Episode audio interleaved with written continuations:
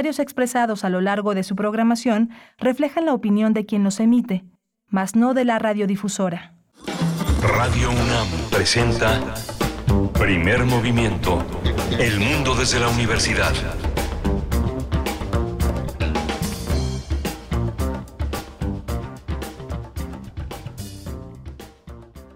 De 7.3 ya de la mañana en este octubre otoñal de 21, viernes 21 de octubre. Está Jesús Silva en los controles técnicos, está Violeta Berber en la asistencia de producción, Rodrigo Aguilar en la producción ejecutiva y mi compañera Berenice Camacho aquí, los dos en cabina por primera vez desde hace muchísimo tiempo.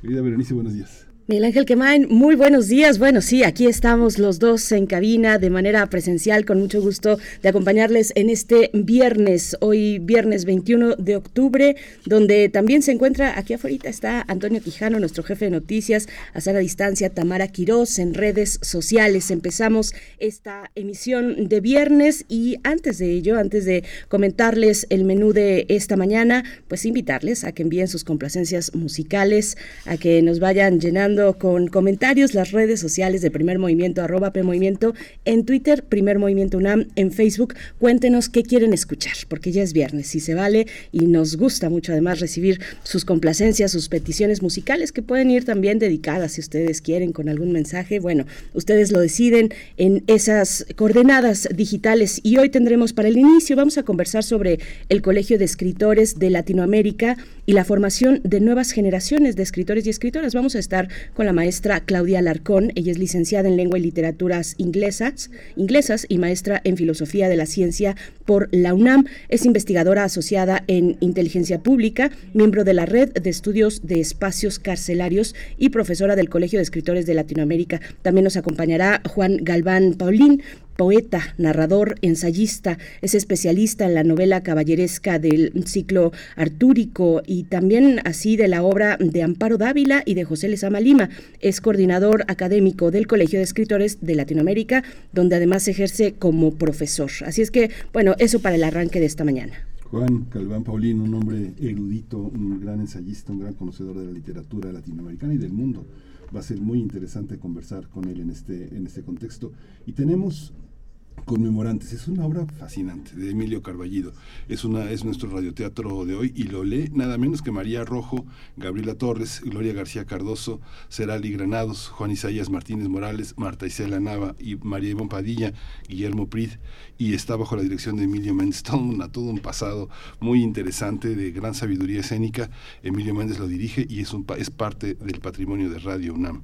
La postproducción fue de Francisco Mejía y se grabó hace ya un rato, hace 14 años toda una cargada creativa para el radioteatro de esta mañana, Miguel Ángel. En nuestra nota nacional hablaremos de un estudio, de un estudio que recién realizó el Centro de Investigación Económica y Presupuestaria México y el presupuesto para afrontar futuras pandemias. Hacen una revisión sobre cómo se ejerció el presupuesto en salud durante la pandemia y también lo que se alcanza a prever para el panorama de salud de nuestro país. Vamos a conversar con la maestra Judith Méndez, directora adjunta de investigación y especialista en salud y finanzas públicas del Centro de Investigación Económica y Presupuestaria, el CIEP parece que ya se acabó la, las ECOSIG, o mejor conocidas como terapias de conversión. Vamos a hablarlo con Paula Santillán, ella es internacionalista, activista, coordina Mujeres Diversas YAG en YAG México AC y es una sobreviviente de ECOSIG. Pues sí, el Senado de la República la semana pasada, bueno, entre tanta, eh, tantos eh, discusiones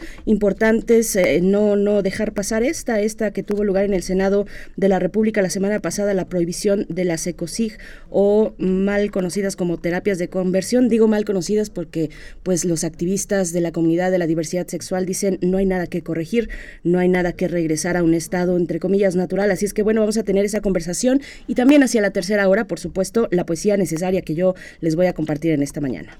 Vamos a tener también eh, en la mesa del día eh, el, el Junta Cadáveres en México. Vamos a hablarlo con Enrique Novielo, que es, eh, que es el director musical, voces, bandoneón y sax. Vamos a tener esa oportunidad hacia la mesa del día, un poco de música para adentrarnos ya al fin de semana y bueno, vamos a ir en este momento con una propuesta musical.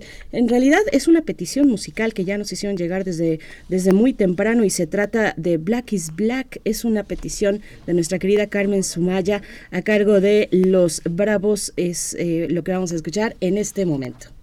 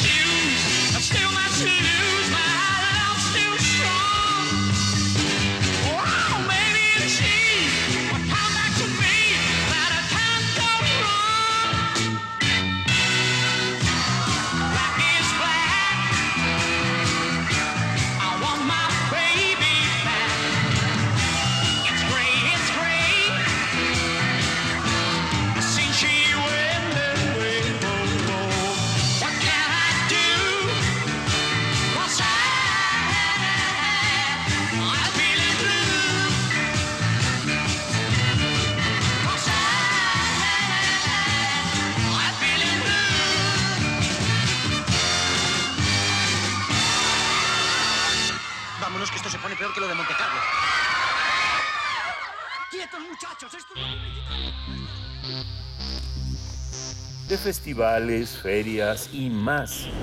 Recomendaciones culturales. El Colegio de Escritores de Latinoamérica es una institución educativa que se caracteriza por mantener un fuerte compromiso con la literatura, la creatividad, el arte y el lenguaje. En esta ocasión invita al público que se interese a inscribirse al diplomado en creación y escritura literaria. El objetivo es que los asistentes puedan desarrollar y fortalecer las habilidades relacionadas con las formas y los procesos de creación y escritura literarias. La invitación está abierta para cualquier persona, cualquier persona que se interese en la escritura, la lectura y la literatura, o bien que tenga un compromiso con su vocación de escritura y apertura para, para desarrollar formas y estilos propios de escritura creativa. El diplomado se imparte con base en un modelo de organización modular que privilegia aspectos pedagógicos tales como la flexibilidad, la apertura y la autonomía del estudiante para elegir su trayectoria en el marco de una formación humanista, escritural y literaria. El estudiante que se decida a cursar este diplomado podrá hacerlo a su ritmo, conforme a su disponibilidad de horarios y con la posibilidad de priorizar áreas de formación que desee trabajar eh, con prioridad de acuerdo con sus intereses personales. Este modelo de aprendizaje está dirigido a desarrollar habilidades como la creación y la escritura debido a su naturaleza de currículo abierto. El diplomado tiene una duración de seis cuatrimestres, es decir, dos años.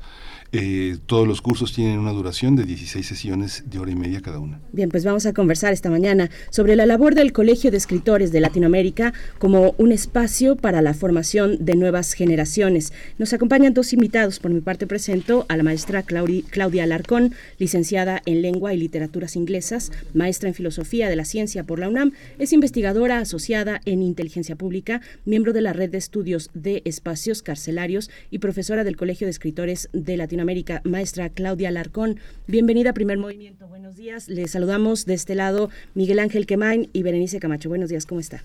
Buenos días, muchas gracias. Bien, ¿qué tal?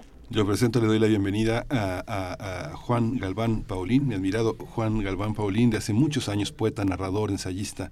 Es un especialista en la novela de caballería del ciclo artúrico. Es eh, un estudioso de la obra de Amparo Dávila, de Esther Seligson, de Inés Arredondo, de José Lezama Lima. Ha coordinado, coordina, el, el, es el coordinador académico del Colegio de Escritores de Latinoamérica, donde además es profesor. Bienvenido, eh, bienvenido Juan Galván. Buenos días. Buenos días, muchas gracias por la invitación. Gracias, al contrario, gracias a ambos. Pues cuéntenos, por favor, eh, eh, convertirse en escritor, ¿para qué? ¿Cuáles son los para qué que resuelve y que tiene como objetivo el Colegio de Escritores? Empezamos con, con usted, Juan Galván, por favor. Eh, bien, ¿qué es ser un escritor? Es asumir el sentido de un destino de un camino que va dirigiéndose, perdón, que va dirigiendo cada paso hacia el orden de identificar a través de la palabra la resonancia misma de lo que la realidad significa para, para él. En ese sentido, hombre o mujer finalmente acceden a descubrirnos a través de la escritura el mundo de una manera mucho más profunda y mucho más concreta al mismo tiempo. Así pues, entonces, que en el diplomado del Colegio de Escritores de Latinoamérica, lo que hacemos es propiciar precisamente el reconocimiento de ese camino y que aquel escritor, aquella escritora, aquella poeta, aquel poeta que esté con nosotros será capaz de utilizar los mecanismos propios del lenguaje, del lenguaje escriturario, a efecto de verter sobre él y con ello darnos cuenta de su verdad. Esto es lo que para mí significa ser un escritor, lo que significa también eh, poder participar en el Colegio de Escritores de Latinoamérica. Gracias. Eh, maestra Claudia Alarcón, ¿cómo lo ve desde su perspectiva? Y que nos pueda también eh, pues comentar en torno al ánimo que, que, originó el Colegio de Escritores, un poco de su historia, de sus objetivos a largo plazo. Maestra Claudia. Claro que sí, muchas gracias. Eh, bueno, pues en realidad la, la historia del colegio responde a, eh, digamos que a un vacío en, en el espacio abierto, en el espacio, digamos, de gente que quiere eh, explorar, como ya decía el maestro Galva Paulín, un poco de sí mismo a partir de la escritura.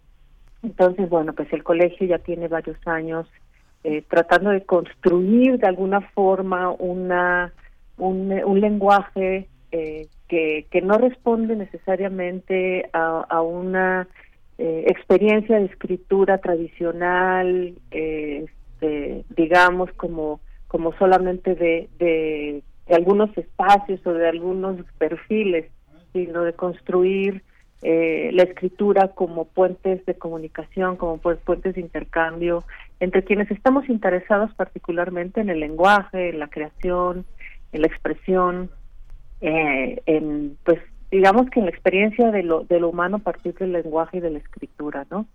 Mm, claro.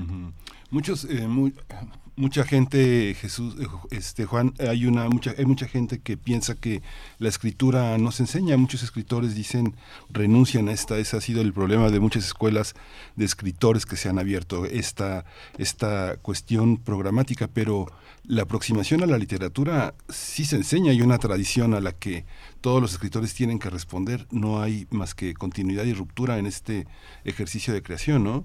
¿Tú qué piensas, Juan? Sí, e, en efecto, eh, lo que tú acabas de mencionar, no hay más que este apegarse de alguna manera a la tradición de la ruptura y la enseñanza de, de la escritura en este caso. Tiene que ver más bien con un sentido del acompañamiento, que es lo que hacemos en el Colegio de Escritores de Latinoamérica, un acompañamiento dado por escritores que estamos eh, vivos en funciones, eh, publicando permanentemente de cara a la experiencia literaria. Y este acompañamiento tiene que ver también con un ejercicio en el cual compartimos desde la experiencia teórica, pero esta experiencia teórica la, la, hacemos de manera muy, muy práctica, y entonces la enseñanza no se da en términos estrictamente académicos como pudiéramos suponerlo, no hay nada en contra de ello, sino a partir justamente de ir reconociendo a través de un diálogo entre escritores, es decir, entre alumnos y maestros, un diálogo con el cual los alumnos van reconociendo el sentido de su lenguaje, la, eh, los mecanismos propios de sus necesidades, en este caso lo puedo decir de esta manera, sus necesidades sintácticas, que termina por ser la revelación de su propio mundo, de su verdad, y al mismo tiempo una suerte de representación literaria, poética de la realidad misma. Entonces aquí la enseñanza tiene que ver, repito, con un acompañamiento más que como una un orden de, jerarquía que establece una distinción clara entre alumno y maestro. Aquí este acompañamiento es como el que yo acostumbro señalar de la siguiente manera. Es como estar en una escuela de, de sufis donde los discípulos llegan al maestro, llegan al, al, al sheikh, por decirlo de esta manera, que no actúa como un jerarca del conocimiento, sino como alguien que al mismo tiempo que descubre el conocimiento para sí mismo, se lo está compartiendo al discípulo y viceversa. En este sentido es que mencionamos el orden de acompañamiento que hacemos en el Colegio de Escritores de Latinoamérica para enseñar la literatura. Claudia, Claudia Alarcón, hay una parte en lo que comenta Juan que es muy interesante, que es y que es la ejida prácticamente de nuestro trabajo aquí en Radio UNAM y en la UNAM, hacer comunidad y hacer un diálogo que pueda ser horizontal y que pueda tener la particularidad de no asustarse ante la originalidad, ¿no? que es parte del acompañamiento que hace una persona experimentada con los nuevos alumnos, con las personas que se, que se apenas se asoman a la literatura, no espantarse de uno mismo, que es parte de lo que, de lo que se tiene que hacer. Cuéntanos un poco esa parte, cómo se construye el diálogo, cómo existe esa, esa, eso que llaman la buena crítica, la crítica de buena voluntad, que se hace pensando en que una, una, un texto debe ser cuestionado, criticado, este, puesto en vilo por un conjunto de apasionados con la misma intensidad, este Claudia. Que ya. Eh, pues yo creo que son tres cosas concretamente. Una sería que la creatividad es una experiencia, no puede ser una experiencia de carácter jerárquico. ¿no? Crear no puede ser para nada o de ninguna forma una experiencia de autoridades o de eh, un deber ser en, en el proceso creativo. Eh, la otra es que la, en la literatura, eh, pues la literatura realmente eh, emana de, de, las personas, no emana de la experiencia humana. Eh, la, los libros, las palabras, lo que se registra, pues no es más que la materialización de la experiencia humana. Pero en realidad, eh, pues aquí de lo que se trata es hacer de la experiencia humana eh, pues ese elemento que nos permite construir eh, pues nos puede en este caso construir literatura, construir textualidades, construir eh, intercambios de lenguaje. Y, y por último, eh, pues eh, la, el ejercicio literario debe de presuponer siempre, eh, desde mi perspectiva, una, una actitud de, de humildad ante el conocimiento del otro, ¿no? O de lo otro. Y creo que eso solo se puede generar eh, desde una desde una dinámica horizontal. Eh, de lo contrario, pues eh, lo que estamos haciendo es eh, simplemente tratar de sostener tradiciones o tratar de sostener ideas que no necesariamente responden ni a un momento, ni a una época, ni a una, pues digamos, una identidad histórica, si lo queremos ver así, pero tampoco responde a un ejercicio de, de potenciar lo que pues subjetivamente somos en un nivel, pues yo diría poético, ¿no?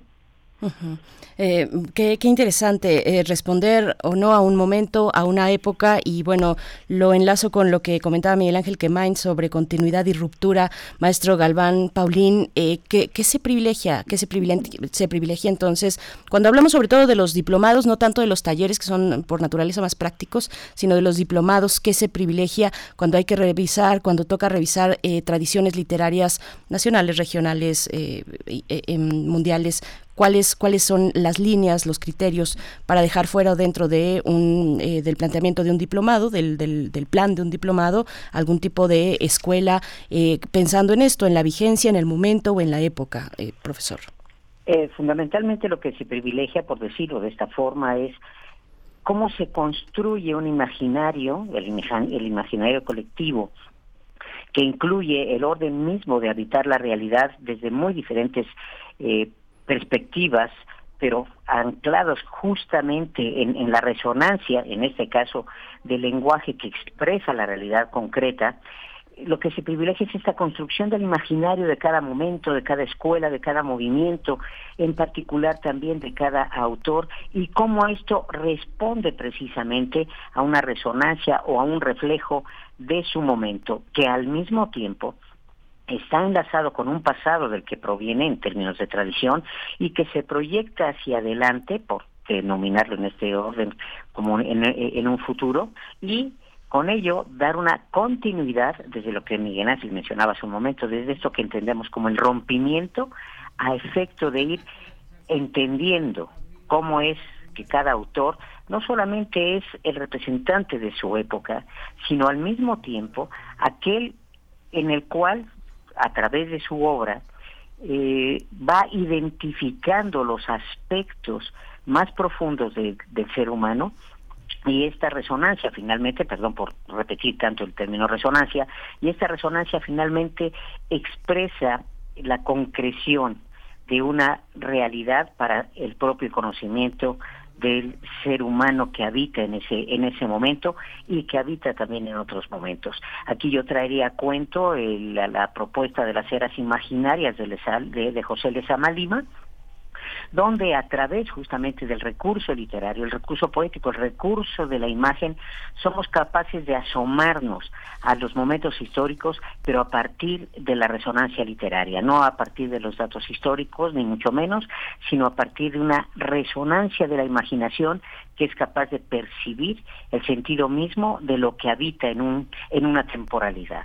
Yo lo diría un poco de esta manera. Esto es lo que estamos privilegiando y esto se hace justo a través de que los alumnos sean capaces de reconocer en sí mismos cómo resuena en su lenguaje su propio momento histórico, pero sobre todo su propia necesidad de habitar ese momento histórico. Mm, ay, qué, qué, bella forma y qué interesante forma de, de, abordarlo, de proyectar eh, los contenidos, eh, vaya, la dirección que toma un colegio como este, eh, maestra Claudia Larcón, y qué dicen los estudiantes, qué dicen ¿Qué se aprende de los estudiantes, de aquellos que deciden acercarse? Eh, ¿Cuáles son las expectativas con, la que, con las que llegan, sobre todo los más, los más recientes, los más jóvenes, las, generaciones más, más recientes? ¿Qué es lo que traen como inquietud para poder desarrollar?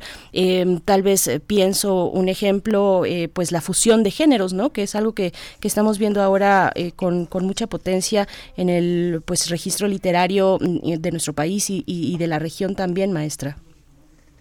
Sí, eh, pues justo creo que algo que es muy interesante de, los espacios eh, literarios y generalmente en general, ¿no? De los las artes, pero aquí concretamente en la parte de la escritura, de la literatura, es que de manera muy natural eh, permite los encuentros entre personas de diferentes generaciones, con diferentes intereses, con diferentes eh, antecedentes, digamos, de experiencia con la escritura, con la literatura, eh, pero también con diferentes formas de entender el mundo a partir de, eh, de estas representaciones de las que hablaba, por ejemplo, el maestro Galván, ¿no?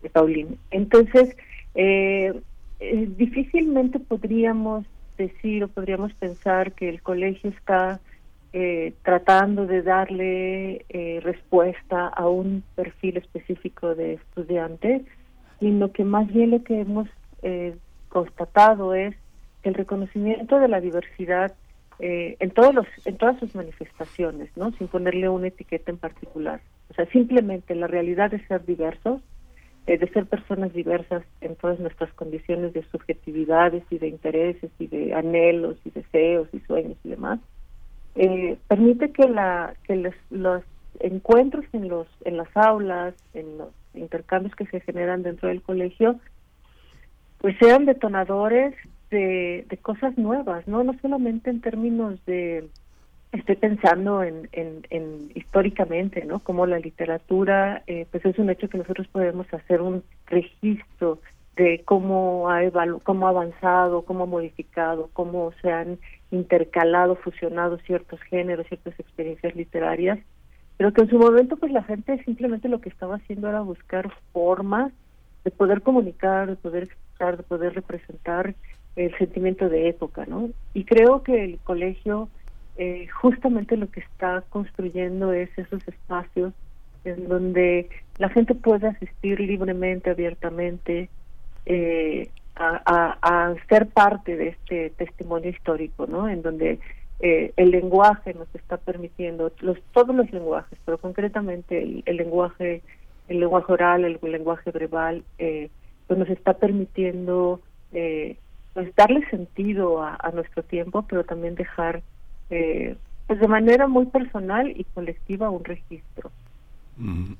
hay una hay una parte Juan que tú eres prácticamente, tú eres el coordinador académico del colegio. Y hay muchas personas con esta tradición en la que el mundo académico nos ha involucrado en que todo es patrimonial y todo tiene que ser acumulativo y como se dice vulgarmente papelito habla, la idea de la literatura fundamentalmente se piensa como una experiencia, no como una cadena de certificados que te acreditan como licenciado, maestro o doctor. El equivalente de este encuentro, de este diplomado, es el de una maestría. Digamos que una maestría que se cursa en la UAM eh, tiene esas características, más o menos. ¿no? O sea, esta parte, ¿con qué sale? ¿Con qué sale alguien que cursa el diplomado? Si está dirigido a todo el mundo, que no necesita una licenciatura o una maestría o un doctorado para hacerlo, este, ¿cómo, ¿cómo se observan en relación al mundo académico que los rodea, Juan? Bien, yo lo voy a decir de dos maneras, porque esto atiende justamente, por un lado, a estas necesidades de acceder a una cierta representatividad personal a través de un documento, y lo otro, a través de la propia experiencia que el conocimiento puede entregarnos. Eh, voy a comenzar por la segunda a partir de este entusiasmo que es acceder al conocimiento de la escritura y el poder de alguna manera manejar los eh, elementos y mecanismos del lenguaje para convertirse en un escritor o en una escritora, ¿sí? que es justamente eso eh, que es el entusiasmo y la experiencia misma de ir viendo cómo el, tejido mismo de la obra personal va adquiriendo su madurez y va adquiriendo eh, su, sonoridad, eh, nosotros proporcionamos un diploma, y vamos a decirlo de esta forma, un diploma de carácter técnico. Pero aquí quiero yo ser muy puntual también. Más allá del aspecto que el documento pueda representar, el conocimiento que se imparte en el interior del Colegio de Escritores de Latinoamérica y lo voy a decir sin ninguna pedantería y al mismo tiempo esto puede sonar incluso arrogante, es que eh, se da a nivel de una maestría y esto es eh, también sumamente importante. ¿Por qué? Porque puede asistir con nosotros cualquier persona eh, de cualquier edad a partir de los 18 años, ¿sí? Que no tenga un conocimiento, incluso un conocimiento previo acerca de la literatura. ¿Por qué? Porque no hay exclusión, no hay discriminación y asumimos que cualquiera puede acercarse precisamente desde su anhelo de la experiencia literaria al conocimiento de la literatura. Esto propone al mismo tiempo un compromiso por parte del alumno de leer y leer y leer e irse dotando entonces de un conocimiento que sea capaz de abarcar una serie de especialidades en otro sentido. Lo digo, repito, con toda arrogancia y al mismo tiempo sin pedantería. Aunque esto sea una paradoja, ¿verdad? Pero finalmente esto es con lo que puede salir un alumno de Colegio de Escritores de Latinoamérica. Un documento que puede colgar en su en, su pared o que puede presentar en el momento de, de, solicitar un, un, empleo, por decirlo de esta manera, pero al mismo tiempo un conocimiento amplio y al mismo tiempo también, valga la redundancia, una curiosidad ampliada respecto a lo que la literatura también significa. Esto es, repito, con lo que saldría un alumno del Diplomado de Creación Literaria de Colegios de Escritores de Latinoamérica. Claudia, a lo largo de los cursos y talleres que hay en, la, en el Colegio de Escritores de Latinoamérica, hay muchos productos que, que se obtienen después de los cursos. En el caso de, este diplomado, se trabaja, se trabaja con un proyecto, se va adquiriendo el proyecto conforme se va adquiriendo experiencia, conforme se va adquiriendo experiencia, uno puede decir, quiero escribir una, un poemario sobre tal tema o quiero hacer una novela sobre tal tema un libro de cuentos. ¿Existe esa posibilidad? Sí. Eh, de, perdón, de hecho tenemos eh, eh, estudiantes que llegan ya con algún pues con algún proyecto bosquejado, entonces pues el diplomado de alguna forma les da la oportunidad de afinar, de, de trabajar de manera mucho más disciplinada, por decirlo de alguna forma, su, su obra eh, o, por ejemplo, hay, hay personas que a lo mejor llegan con la firme convicción de que lo que quieren es hacer eh, narrativa y resulta que cuando empiezan a trabajar eh, elementos de la poesía o del ensayo o de otros otros géneros, pues se dan cuenta que a lo mejor están más son más afines a otras formas de, de, escritura. Y entonces pues nos ha tocado que pues de repente hay estos estas aperturas o, estos autodescubrimientos de eh, por parte de los estudiantes.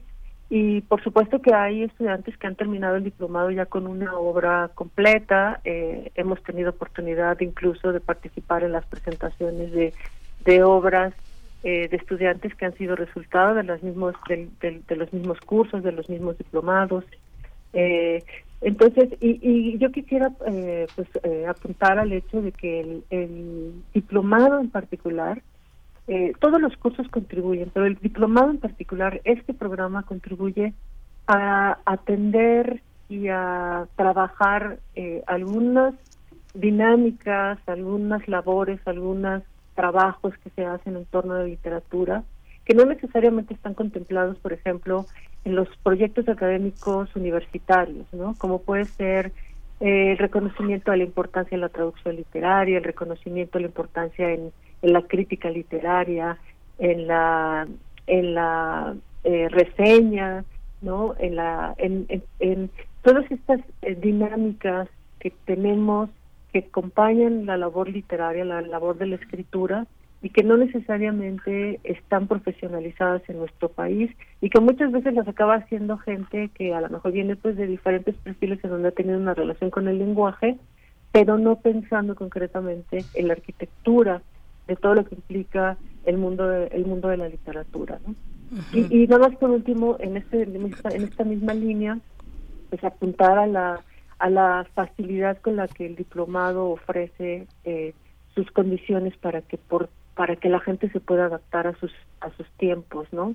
Eh, el diplomado está está pensado eh, como como toda una eh, una trayectoria que permita a la gente pasar por diferentes tipos de géneros, diferentes tipos de experiencias de escritura, de creación, pero al mismo tiempo el estudiante puede ir seleccionando pues elementos que sean o cursos que tengan más afinidad a sus intereses eh, si está, por ejemplo, en este momento escribiendo cuento, pues entonces hay cursos que pueden apuntar más a, a, trabajar esos esos elementos, o si está más enfocado en, en, poesía o en ensayo o en crítica literaria o en historia del arte, que son diferentes eh, líneas que tiene el, el, el diplomado en su carácter modular, ¿no?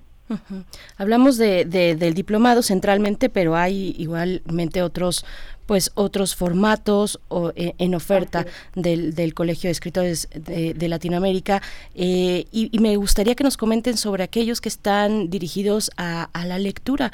Por ejemplo, en este momento hay un ciclo mensual de lectura que habla, mm, que trata seis cuentos de Stephen King, que se titula El umbral de la noche. Tienen este viernes, eh, bueno, ha sido todos los viernes, el pasado, eh, el día de hoy y el próximo viernes también. Son eh, los días que están impartiendo este círculo, bueno, este taller, este es, un, es un círculo mensual de lectura y me quedo pensando en la lectura y que nos compartan un poco su perspectiva y, pensaba, por ejemplo, que en, eh, aquí en la UNAM durante la pandemia se realizó una encuesta para conocer las prácticas de lectoescritura de estudiantes, del estudiantado eh, universitario. Eh, resulta que contrario a lo que se piensa, cada vez, cada vez leen más. Eh, mucho tiene que ver con la presencia, eh, la imperancia de los de las redes sociodigitales, eh, pero, pero es un hecho, están leyendo más y, bueno, hay mitos, hay muchos mitos al respecto, con respecto a la juventud, pues, ¿no? A los, a los más jóvenes, si se acercan o no, de, y de qué manera a los textos literarios. ¿cómo, ¿Cómo lo ven ustedes? ¿Qué decir de la oferta que va dirigida a la lectura, maestro Juan Galván Paulín? Bien, mira, durante mucho tiempo, y ahí fue donde conocí yo a Miguel Ángel Quemain, estuve a cargo de un departamento de fomento a la lectura. Tú acabas de mencionar incluso que hay muchos mitos en torno a la lectura y sobre todo en función de, de la juventud, ¿sí? En este sentido hay que entender que hay diferencia entre las ciudades y hay diferencia también entre, entre las zonas rurales, la provincia, en fin, todas estas cosas. Sí, hay un acercamiento mayor a la, a la lectura, podríamos decirlo de esta manera. El asunto es qué es lo que se está leyendo finalmente. Y nosotros lo que pretendemos precisamente a través del Colegio de Escritores de Latinoamérica es no conducir, sino mostrar que existe una amplia gama de, de, escritores y una amplia gama literaria a la cual se puede acceder a la lectura, pero no solamente que ésta se quede como un fenómeno individual, solitario, que es como generalmente se da, también se acostumbra comprender este ejercicio, sino que a través de las discusiones y los comentarios esto propicie un diálogo tal que la lectura se convierta también en una forma de conocimiento, en una forma de reflexión y una forma de reflexión que no solamente es profunda en términos individuales, sino que pueda compartirse. Y esto puede establecer un tejido y entonces sí comenzaremos a abordar de alguna manera este, este problema que, que puede presentarse en función de suponer que no existe acceso a la, a, la propia literatura, sea de manera digital o sea a través del libro físico, siempre habrá manera de acceder a, la, a las formas literarias que son capaces de expresar el sentido de una realidad me cuidé mucho de decir las formas literarias eh, buenas o, elevadas, porque eso quién sabe que sea. Aquí lo que interesa es que sí, que se lea y que se lea cosas que puedan tener un sentido de, calidad, me permito utilizar este término, pero que al mismo tiempo sean capaces de ser compartidas a través de una conversación. Y sí, yo vería que en este caso que el, el sentido mismo de la lectura a la que pueda acceder, sobre todo las nuevas generaciones, tenga características de calidad, y esto es justo lo que también propone el Colegio de Escritores de Latinoamérica, que el buen manejo del lenguaje, en el sentido de que sea capaz de expresar algo, sea eh, capaz de llegar a través de la difusión, sea capaz de llegar al mayor número posible de gente. Porque de otra manera no solamente se descompone el lenguaje, se nos descompone el mundo y la mirada que podemos tener respecto a él. Ni más ni menos. Pues tenemos ya muy, muy corto el tiempo, maestra Claudia Larcón, solamente para que nos pueda dar las coordenadas, cómo nos acercamos a quienes estén interesados en este diplomado en creación y escritura literaria, cómo nos acercamos, cuál es el cierre de convocatoria, la fecha de cierre. Claro que sí. Eh, bueno, pues ahorita vamos a tener eh, los cursos, eh, eh, hay cursos que están de manera permanentemente, como bien mencionaba, dándose, hay algunos que tienen una temporalidad específica, pero particularmente el diplomado empieza nuevamente en enero, en el próximo mes de enero de 2023, entonces tienen todos estos meses para poder evaluar, valorar la posibilidad. El, el en la página del colegio es www.colegio de escritores de Latinoamérica, todo y allí pueden encontrar toda la información de nuestros cursos, diplomados, talleres, laboratorios, etcétera. Muy bien, pues les agradecemos a ambos, maestra Claudia Alarcón, por esta participación y esta charla tan interesante. Gracias, maestra. Al contrario, muchísimas gracias a ustedes. Gracias, igualmente. Hasta pronto, maestro Juan Galván Paulín, por esta presencia. Muchísimas gracias a ustedes y muy buen día. Muy bien, muchas gracias. Nosotros vamos directo con el radioteatro. Vamos directo al radioteatro. Los conmemorantes de Emilio Carballido es lo que vamos a escuchar. Potente, potente, potente trabajo que forma parte del patrimonio de la UNAM, dirigido bajo la dirección de este gran director Emilio Méndez, eh, radioteatro, Radio UNAM, conmemorantes Emilio Carballido. Primer movimiento. Hacemos comunidad con tus postales sonoras. Envíalas a primermovimientounam.gmail.com Cuando cuentes cuentos, recuerda los de primer movimiento.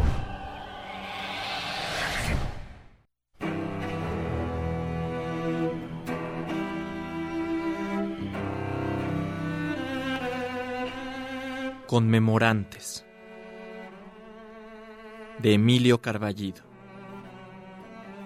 concebida a partir de Sumida Gawa, drama no.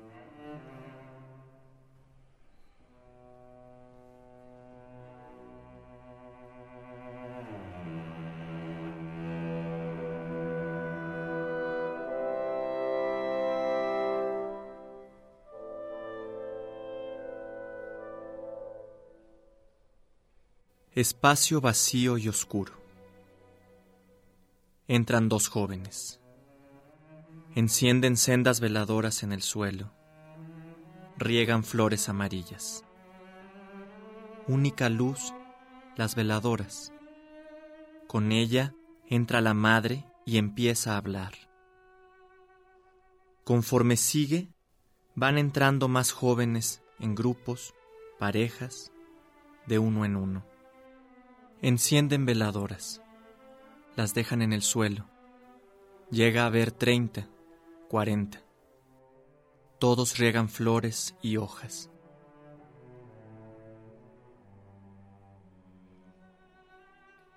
Con estos trapos negros he cruzado calles, umbrales, patios, vestíbulos. Y me he sentado a esperar días enteros en bancas labradas por la desdicha marcadas a navajazos por estas palabras torpes que dan forma a la burla y al desprecio, o al dolor, o al recuerdo, al recuerdo amoroso. Letras y rayas, corazones que imitan sexos, rasgos como de niños tallados a punta de cuchillo y de clavo. La desgracia nos vuelve niños. Ahí sentada, sin que me den razón, tratando de mostrarme bien compuesta, respetuosa, y viendo pasar los uniformes de militares o de policías, o los trajes raídos de los burócratas. Y me vuelvo como una niña sumisa. Verán que me porto bien. Verán que no insulto, ni grito, ni exijo.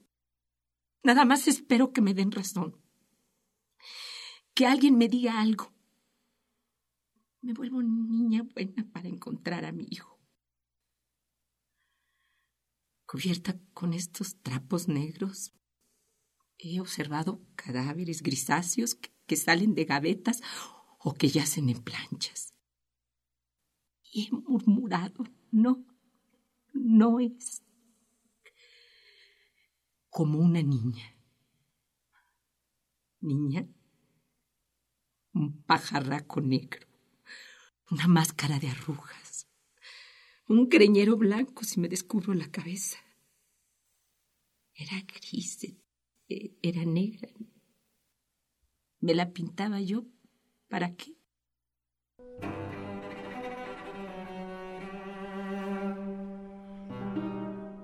Salió esa tarde no regresó. Se me perdió en la noche, entre la gente que gritaba y corría, que rodaba por escaleras de piedra, que buscaba salida y encontraba fusiles y balas y bayonetas. Sus amigos dijeron que no murió, que estaba lastimado. Lo secuestraron vivo. Yo lo he buscado desde entonces, cruzando umbrales sucios ante escritorios desordenados, preguntando a secretarias pintarrajeadas y a hombrecillos amorfos, evasivos, de rostros abotagados.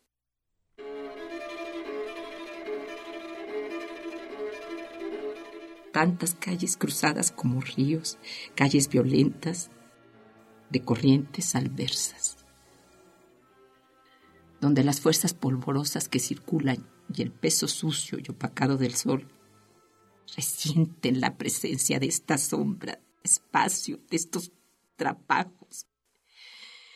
Que esta mirada que hurga en cada rostro joven, esperando a ver a mi niño. Porque era un niño largo, crecido, peludo, loco, tierno.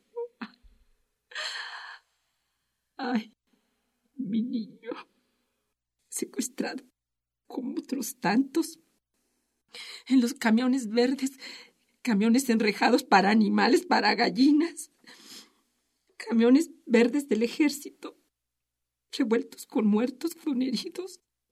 Ay, con, con tantos otros.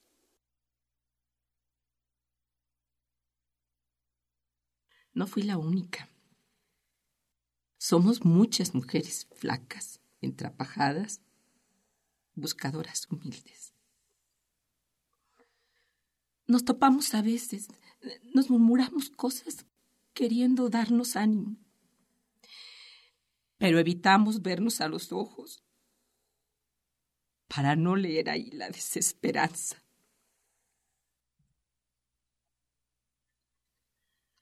Luces, fanales y relámpagos líquidos, carreras de esas luces Crucé calles como ríos.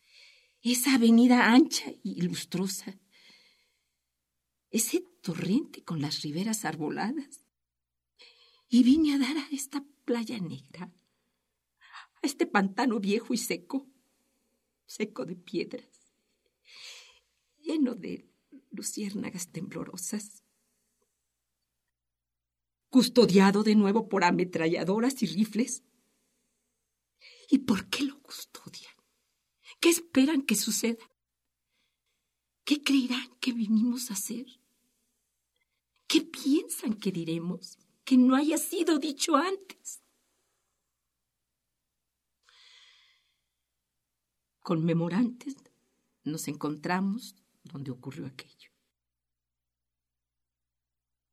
Vete, tal vez sus amigos sabrán algo, los jóvenes saben mejor que uno. Andan más, entienden más, tienen los ojos rápidos, los oídos agudos, son ingeniosos, inventan cosas. Los jóvenes. Como él, como es él. Eloísa. Lalo. Lalo. Eloísa. Perdón. No me llamo Eloísa. ¿No? ¿Eloísa? ¿Lalo? No, señora. Me llamo Pedro. Perdón, creí. Tenía mi hijo tantos amigos de su edad. Iban a la casa y, ustedes tienen 17 años o poco menos o, o poco más. Yo 16. Claro. Por eso dije, son amigos suyos. Preparatoria 5. ¿Ahí, estudian ustedes? Preparatoria, pero en la 11. Ah. Él ya habría terminado. Ya habría estudiado su carrera. Más aún, ya se habría recibido. Dios mío, ya tendría hijos pasado los años. ¿Qué edad tenían ustedes en 1968? No, no me digan.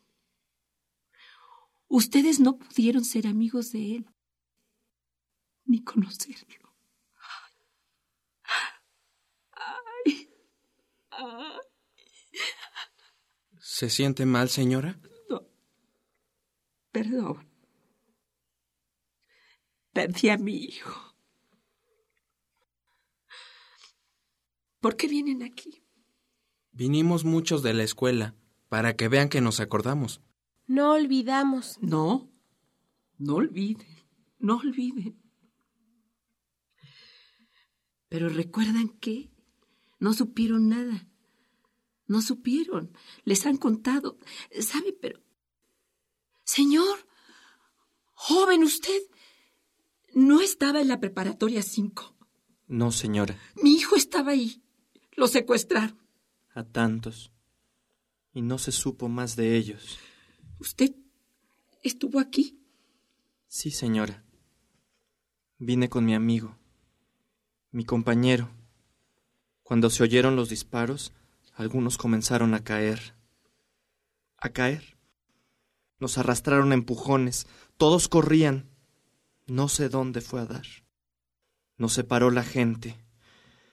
Se lo llevaron. ¿Y lo ha buscado usted? ¿Ha investigado? ¿Ha preguntado? Ya no veo más a sus amigos. Tal vez ya no vienen. Se les iría olvidando. No quiere que yo venga. Pues no habías de venir. Era mi marido, y el niño es suyo y yo lo traigo porque no quiero que lo olvide. ¿Pero tu hijo piensa seguramente que su papá es Horacio? No. Yo se lo he dicho, es como tu padre, es muy bueno y nos quiere. Respétalo y quiérelo. Pero tu padre murió en estas piedras y se robaron su cuerpo. Por eso le ofrecemos veladoras y flores. Si por aquí regresa, verá que nos acordamos. ¿Y qué dice Horacio? Se enoja, no está de acuerdo. No lo dejó acompañarme. Pero no importa, antes de ir a la escuela, mañana en la mañana él vendrá a regar flores y a prender una veladora. Señoritas, entonces no estuvieron ustedes en la preparatoria 5. No, señora, éramos politécnicas. Ay, ¿Ya nadie viene de sus amigos? O ya no los recuerdo. Dígame, señorita, ¿por qué hay tantos soldados? Por allá vi unos tanques de guerra. Cuando es conmemoración vienen. Quieren reprimir hasta la sombra de los muertos, hasta el recuerdo. Que disparen contra el recuerdo. Busco a mi hijo. Señora, ¿desde entonces? Desde entonces lo secuestraron. ¿Vivo? Señora, a mi marido lo secuestraron muerto para quemarlo. Con esta flama que enciendo les demuestro lo estúpidos que fueron. Y mañana vendrá mi hijo a regar flores. Ya no busque, señora. Se va a volver loca. ¿No trajo veladora? No. Tenga. Ya encendí una. Le regalo esta. Gracias, pero mi hijo no.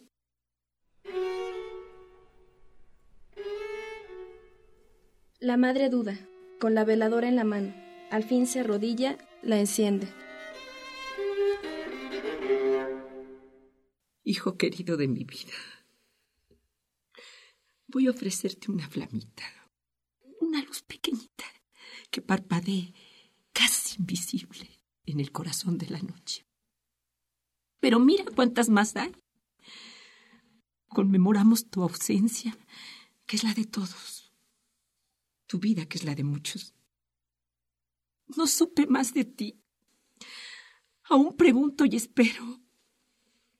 Hijo, eras así, una llamita entre las sombras, y querías que todo brillara. Todos ustedes juntos eran un desfile de antorchas.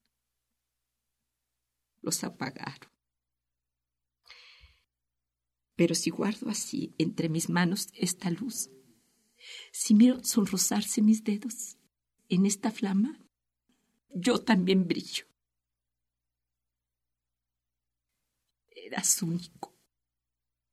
No volverás a repetirte. Y por eso no hallo consuelo.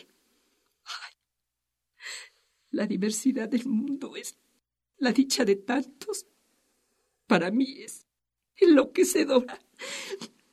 Tantos millones de rostros y el tuyo no se repite. Odio la diversidad del mundo. No se mueva.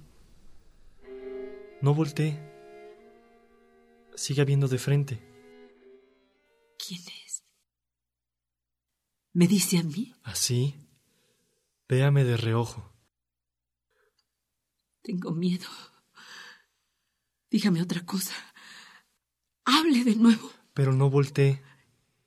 ¿Esa es tu voz? ¿Verdad que esa es tu voz? Sí. Es mi voz. No te muevas. Con el filo de tu mirada puedes percibirme. ¿Eres tú? Ya no llores. Cálmate. Cierra un poco los ojos. No pienses, óyeme. Quédate allí. No te levantes. No te acerques. No vayas a marcharte. Sécate tanta lágrima. Ahora puedes mirarme un poco más de frente. Ya. Así. ¿Me reconociste? Sin verte te sentí con toda la piel, un ramalazo del alma. Y ahí, esa forma tan inmóvil, esa sombra. Ay, dime algo. Habla para que crea que estás aquí. Háblame. Qué crueldad. Tantos años sin decirme nada, algún mensaje, alguna frase, una noticia, algo. ¡Qué crueldad! No fue crueldad. Sí, sí, horrible. ¿Cómo viniste aquí? Las luces. La conmemoración. Venimos muchos a calentarnos en las luces. ¿Te has de acordar? Siempre fui friolento. Cuando en la escuela hacíamos guardias, encendíamos hogueras. Nos echábamos tragos de tequila, pasábamos mejor la velada. Hablábamos mucho. Esperanzas, conjeturas. Había muchachas con nosotros que también pasaban la noche. Me gustaba estar vivo. ¿Qué dijiste? Nada. ¿Olvidaste? ¿Qué dijiste? Eso. Lo sabías. Ya no me busques. ¿Cómo creías después de tanto tiempo? ¿Te gusta atormentarte? ¿Sufrir? ¿Andar de aquí para allá? ¿Que te maltraten? Me gusta la esperanza. No me busques. ¿Cómo fue? No te voy a contar esas cosas. Quiero saber, dímelo. Trato de no recordarlo. Fue me hirieron. Me llevaron entumido, dolido. Pero eso pasa pronto. Me interrogaron poco. La herida estaba mal. Nos insultaban. Luego, ya no tuve conciencia. Fue por la herida. Nos pusieron en un montón. Y nos quemaron. No llores así. No. grites. Eso ya es lo de menos. Palabra, lo peor fue aquí. Ver caer a la gente, a los pobres vecinos de este barrio, que habían venido para oírnos. Pero no pienso en eso. Me acuerdo de las marchas cuando éramos un río de muchachos y llenábamos avenidas y avenidas, nos desbordábamos en las plazas y cantábamos y gritábamos tantos como uno solo, cada uno distinto, diferente. Una racha de viento apaga las veladoras y desvanece entre el humo la figura del hijo. Señora, ¿qué le sucede? De nuevo, unos astronautas llegan a Marte. Para su sorpresa, descubren que han llegado más bien a un pueblecito de Estados Unidos. Aturdidos, creen que han viajado en el tiempo por alguna paradoja temporal. Y díganme si es lógico que los marcianos tengan, primero, ventanas con vidrios emplomados, segundo, casas victorianas, tercero, columpios en el porche, cuarto, un instrumento que parece un radio y que probablemente es un radio. De la colección de ficción sonora de Radio UNAM, Memoria del Mundo de México de la UNESCO 2021, presentamos Crónica Marciana, abril del 2000, la tercera expedición, adaptación del cuento de Ray Bradbury, sábado 22 de octubre a las 20 horas por el 96.1 de FM y en www.radio.unam.mx. Radio UNAM, experiencia sonora.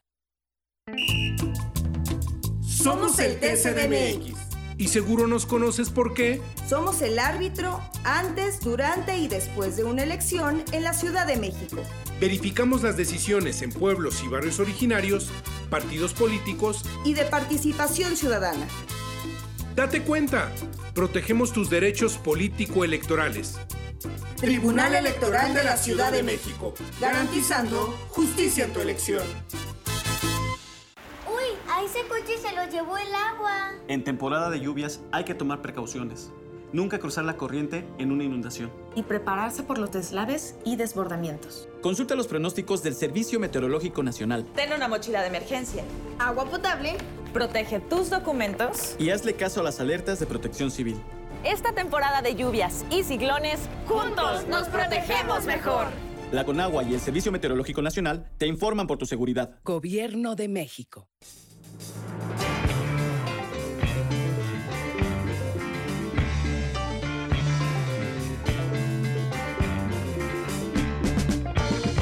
La imaginación al poder.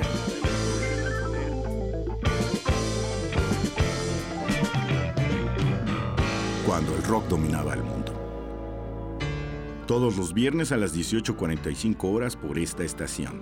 96.1 de FM. Radio UNAM, Experiencia Sonora.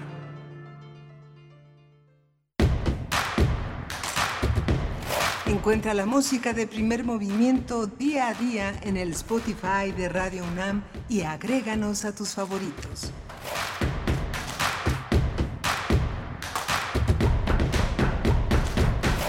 Buenos días, ya son las 8 con 3 minutos de la mañana, hoy viernes 21 de octubre, 21 de octubre de 2022, rápido se está pasando este décimo mes del año. Les saludamos iniciando nuestra segunda hora de transmisión en primer movimiento, en un enlace además en esta hora con Radio Nicolait en el 104.3 de la frecuencia modulada. Nosotros desde Ciudad de México les saludamos por el 96.1 en la FM y también en amplitud modulada el 860 en www.radio.unam.mx en esta mañana que se encuentra Rodrigo Aguilar en la producción ejecutiva. Hoy en los controles técnicos está Jesús Silva, también nos acompaña Antonio Quijano, nuestro jefe de noticias acá en cabina, Violeta Berber en la asistencia de producción, todos aquí eh, con sana distancia, cada quien en su lugar, pero finalmente en lo presencial, Miguel Ángel Quemain en la conducción, por supuesto. Hola, hola buenos días. Violeta Silver los viernes, Violeta Gold los lunes, con sus chamarras plateadas y sus gorras. Estamos ya en este, en esta, en esta, eh, tenemos un menú muy interesante para esta segunda hora. Vamos a hablar de eh, México y el presupuesto para afrontar futuras pandemias.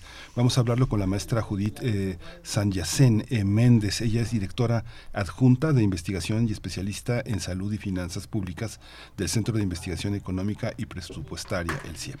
En nuestra nota del día hablaremos sobre la decisión en el Senado de la República de, de prohibir las ECOSIG o mal llamadas terapias de conversión. Vamos a conversar al respecto con Paola Santillán. Ella es internacionalista, activista y coordinadora de Mujeres Diversas YAG en México, mm, sobreviviente de ECOSIG, y nos dará su perspectiva sobre este paso que ha dado el, el, Senado de la República para, para nuestro país, para eh, pues la defensa de la comunidad de la diversidad sexual en México. Y bueno, revisando las redes sociales, eh, muy pues muy bien recibido el radioteatro de esta mañana, conmemorantes en la autoría de Emilio Carballido, una lectura pues de toda una eh, pues una serie, un grupo de personajes muy muy talentosos y que estuvo bajo la dirección bajo la dirección de Emilio de Emilio Méndez en el estudio de grabación de Radio UNAM, una grabación de 2008 y nos dice por acá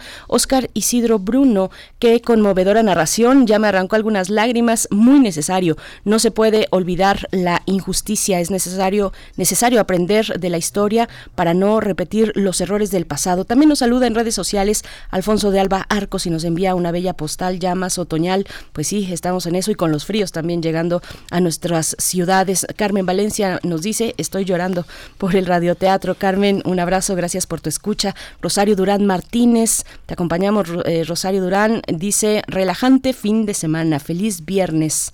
Eh, bueno, por acá también ya desde el muy temprano nos escribía igualmente Carmen Valencia diciendo buenos días, qué bueno que ya estén juntos en cabina, pero no hay que descuidarse. No, Carmen Valencia, no hay que descuidarse, pues ya ven los las recomendaciones, la, el recordatorio que hace la universidad a través de la comisión eh, que tiene a cargo pues la revisión de la emergencia sanitaria en nuestra universidad, pues este documento que publicaron, se publicó en la universidad el día de ayer, donde hace el recordatorio de estos cuatro puntos y entre ellos, pues sí, eh, la vacunación por supuesto, pero el uso de cubrebocas también en espacios cerrados. Y bueno, sí, con mucho cuidado estamos acercándonos poco a poco eh, a la presencialidad en esta cabina de FM en Radio Una Miguel Ángel. Sí, vamos, está, estamos con cuidado desde, desde el inicio de la pandemia que no sabíamos muy bien en qué consistía toda la desorientación que teníamos, toda la información que fue cambiando, fue un proceso muy interesante y nos cuidamos porque tenemos muchas personas que queremos y muchos compañeros que respetamos en su, en su, en su desarrollo y sabemos que no, no pueden estar contagiados el radioteatro eh, que escuchamos que, conmueve a tanta gente fue una obra que escribió Carballido en el 81. Veníamos de finales de los 70 con una serie de obras muy importantes sobre el 68 que si ahora las leemos realmente nos damos cuenta el progreso en materia de derechos que hemos tenido. ¿no? ¿Por qué no dijiste todo de Salvador Castañeda, los días y los años de Luis González de Alba, todo lo que hizo Elena Poniatowska en las crónicas? Eh, hemos tenido, eh, porque en silencio pasaron nuestros dioses, del escritor Héctor Manjarres, muchas obras que si hoy las leemos, de verdad no, no podríamos creer cómo estábamos de mal, de, sin libertades, sin democracia, con un oscurantismo terrible, con una impunidad tremenda, que todavía padecemos, pero que hay que leer la literatura de antes para ver cómo estábamos también. Mira, esa es, esa es una buena, una buena propuesta, acercarnos eh, pues a la literatura que tomaba el pulso social y político de décadas atrás en nuestro país, ese momento muy específico de finales de los años 60, eh, los, el primer, eh, los primeros años de, los de, la década de los 70 también. Pues bueno, está esa recomendación, ustedes cuéntenos también en redes sociales no nos han llegado complacencias musicales. Por acá pues estamos muy tristes porque no nos envían su música, la música que quieren escuchar. Y si no, pues ¿qué vamos a escuchar? A ver, cuéntenos, más bien díganos ustedes, arroba P Movimiento en Twitter, Primer Movimiento UNAM en Facebook. Vamos con nuestra nota nacional. Nota nacional. El Centro de Investigación Económica y Presupuestaria, el CIEP, realizó el estudio Gasto en Salud y Objetivos de Desarrollo Sostenible con el objetivo de analizar cómo se ejerció el gasto en el sector salud durante la contingencia por COVID-19. Esta publicación revela que el sector mantiene una marcada debilidad institucional porque no se logró revertir la brecha de más de tres puntos porcentuales del PIB que mantiene el gasto en salud.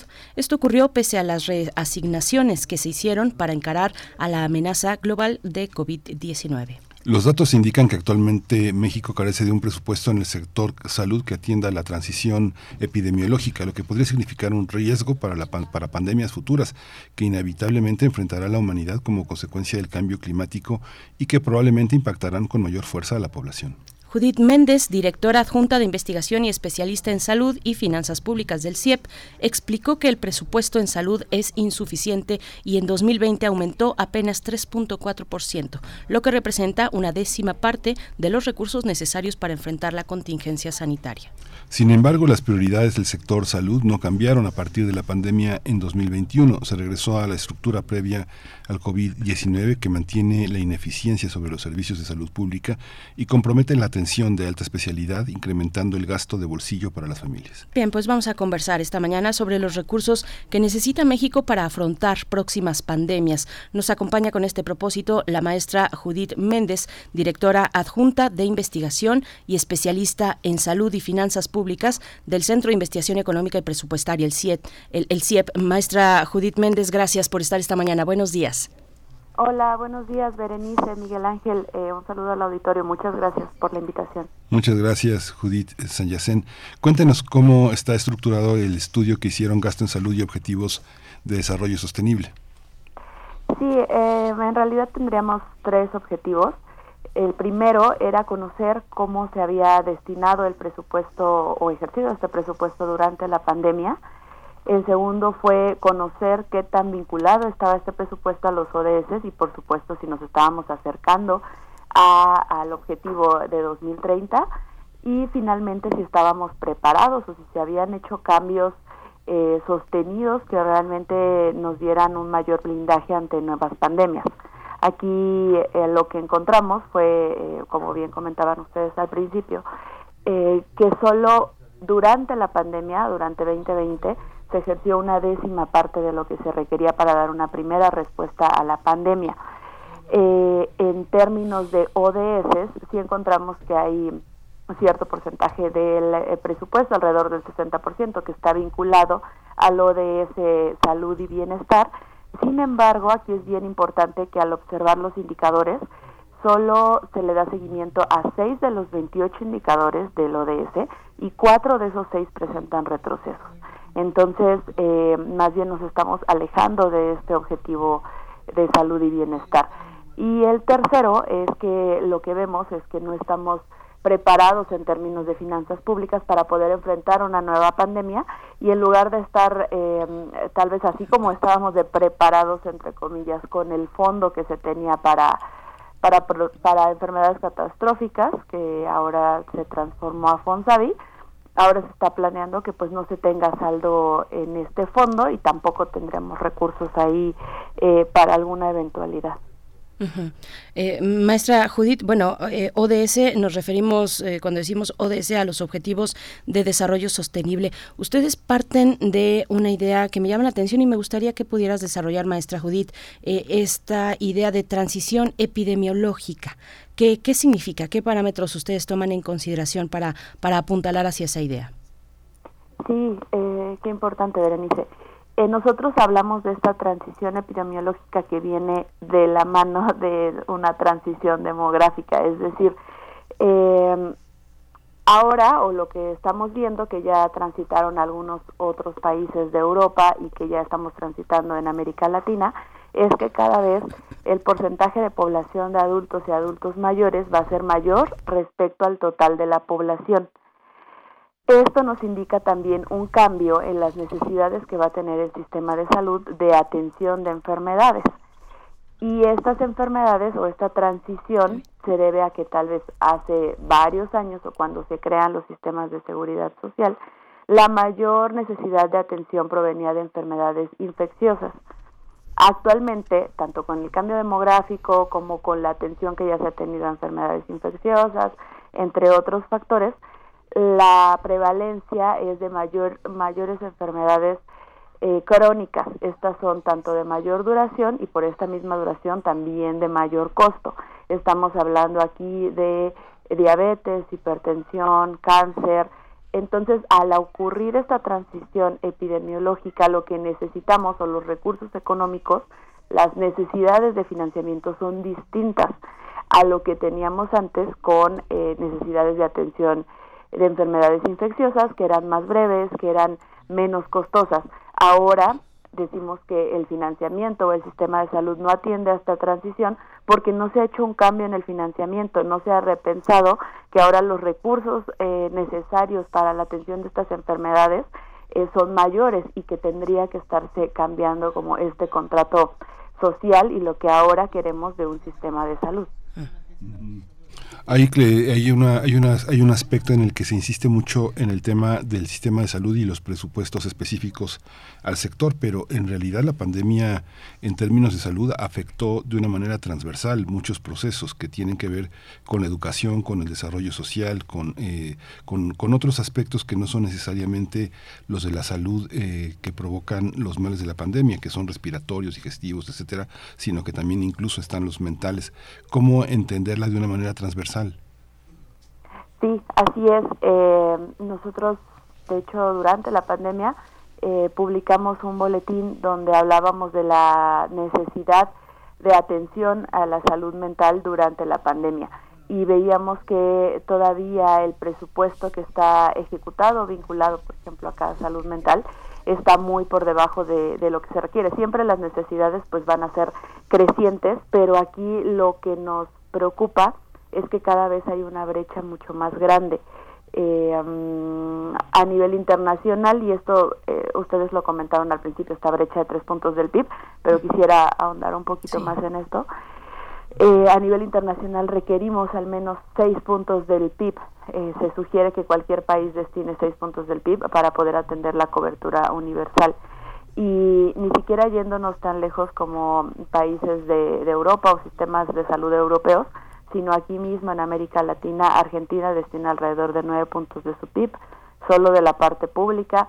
Eh, Colombia, Costa Rica están alrededor de 6% de su PIB y en México destinamos menos de la mitad. Para 2023, para el paquete 2023, se está proyectando alrededor de 2.8% del PIB. Entonces, nosotros reconocemos que hay muchas actividades o muchas necesidades transversales, el tema de salud mental, salud materna, los temas transversales entre educación y salud. Eh, sin embargo, sí creemos que es necesaria una mayor inversión. Eh, el tema presupuestario no es la única variable, no es suficiente, pero sí es necesario para poder avanzar. ¿En qué riesgo nos pone, eh, pone a nuestro país para, para, para el futuro, para el futuro próximo? Ya sabemos, lo han dicho las autoridades sanitarias, los especialistas, volverá eh, en algún u otro momento una, una pandemia una vez más y, más con, bueno, con las condiciones globales, planetarias de conexión que tenemos y que dieron pues la posibilidad al coronavirus de eh, pues tener esa presencia y alcanzar el nivel de el estatus de pandemia. Judith, ¿cuáles son pues esas, pues la situación, los riesgos, los riesgos que afronta México ante estos elementos que ustedes ponen desde el CIEP?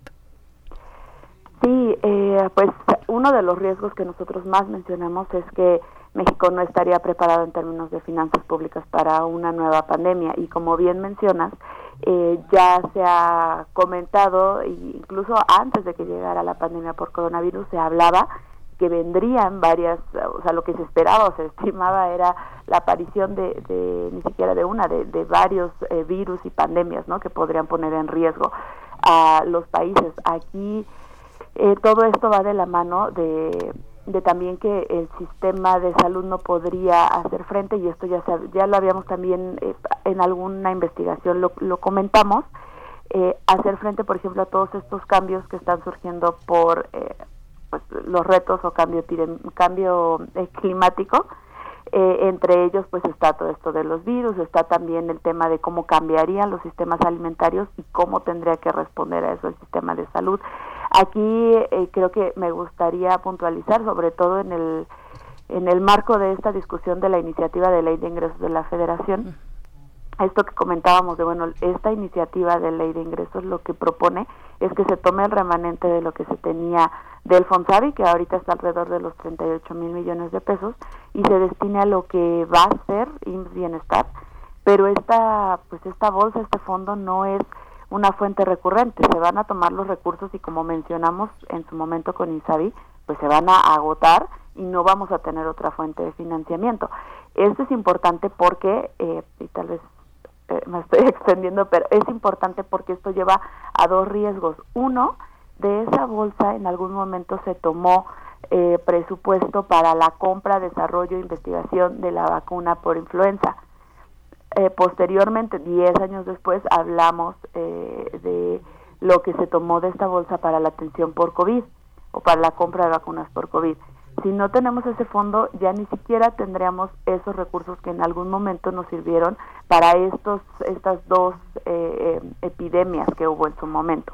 Y, y ese es el primer riesgo. El segundo riesgo es que este fondo se encargaba de cubrir y atender enfermedades de alta especialidad como VIH, cáncer en adultos, cáncer en niños, hemofilia, eh, y no tendríamos recursos o no se está hablando de otra fuente de financiamiento para dar atención a estas enfermedades. IMSS Bienestar lo que contempla son sobre todo eh, intervenciones de primer nivel o servicios básicos. Entonces es bien importante, por eso hablamos de que no se está respondiendo atendiendo esta transición epidemiológica todas estas enfermedades que cada vez tienen mayor prevalencia, no se están destinando recursos ni se está pensando en un plan para la atención de estas enfermedades, sobre todo para la población sin seguridad social. ¿Y cuál es la situación en otros países? Digamos, si comparamos México con Chile o con Argentina o con Venezuela o con Brasil, ¿cómo, cómo estamos en, en ese sentido? La previsión post-COVID eh, en los sectores de salud, incluso en Europa, ha sido polémica la, asignación. En Francia hubo también muchísima polémica en el, caso de la y en Alemania en el caso de las federaciones que eh, tuvieron eh, la oportunidad de pensar el tema post-COVID, la cadena de suministros rota, las farmacéuticas que han renunciado a este con el tema de las vacunas han renunciado a tener una actitud más eh, noble con la con los gobiernos han sido también parte de los procesos en los que está alineado México digamos tenemos ese panorama aquí pero cómo estamos en relación a los otros panoramas. Sabemos que eh, en, términos de adquisiciones, México ha tenido una severa crisis porque se han cuestionado la impunidad de muchas farmacéuticas que han negociado con, como han querido con los gobiernos tan laxos que, y tan corruptos que hemos tenido en, en, sexenios anteriores. ¿Cómo, ¿Cómo estamos en esa parte? Sí, eh, pues mira, como, como mencionas, en realidad eh, la pandemia fue un reto para todos los países, ¿no? Todos, los países realmente atravesados no tenían contemplado este nivel de respuesta o las necesidades que se requerían para, para atender y para responder rápido a esta pandemia. Pero lo que sí vimos es que en el caso, por ejemplo, de, de México, es que eh, la situación o la capacidad de responder se agravó mucho más por las carencias que ya se tenían de años previos. O sea, esto no fue un problema solo de la baja inversión en esta administración, sino es un rezago que se trae de años atrás, eh, en términos presupuestarios y, en, y en otros puntos. Pero eh, creo que también es muy evidente que este rezago en el caso de México se vio reflejado desgraciadamente en en esta sobretasa que hubo de muertes. O sea, creo que ahí es donde puedes también ver reflejado de manera importante cómo es que eh, otros países o invirtieron más en el momento de la pandemia y no tenían un rezago tan importante o no tenían un rezago tan importante y al momento de, de llegar la pandemia pudieron hacer sus sistemas más flexibles para adaptarse a las necesidades de ese momento, pero en el caso de México traía un rezago importante, estaba transitando hacia INSABI, que era pues un sistema que todavía ni siquiera se había eh, definido qué reglas de operación tendría. Y aparte, se agudiza todavía con la pandemia porque no se hace una inversión mayor en el sector. Entonces se conjuntan todos estos factores y al final lo vemos, eh, lo podremos ver reflejado en diferentes indicadores, pero yo creo que el más grave y el, y el que más nos puede pesar a todos es, es esa sobretasa que se tuvo en, en muertes, en, muertes de personas eh, Judith, bueno, eh, según CEPAL, América Latina, dentro de las regiones que se encuentran, digamos, dentro de y los países que, que, comprenden América Latina, países en desarrollo, es, es de las regiones más endeudadas del mundo. México, a diferencia de muchos países de la región y otros lugares, pues no adquirió deuda en el contexto de COVID-19, en el contexto de la pandemia. ¿Cómo contar ese factor? ¿Cómo contar ese factor con una perspectiva de futuro, con una perspectiva inmediata también? Eh, cuando lo que se trata es tener pues un desarrollo sostenido y sostenible.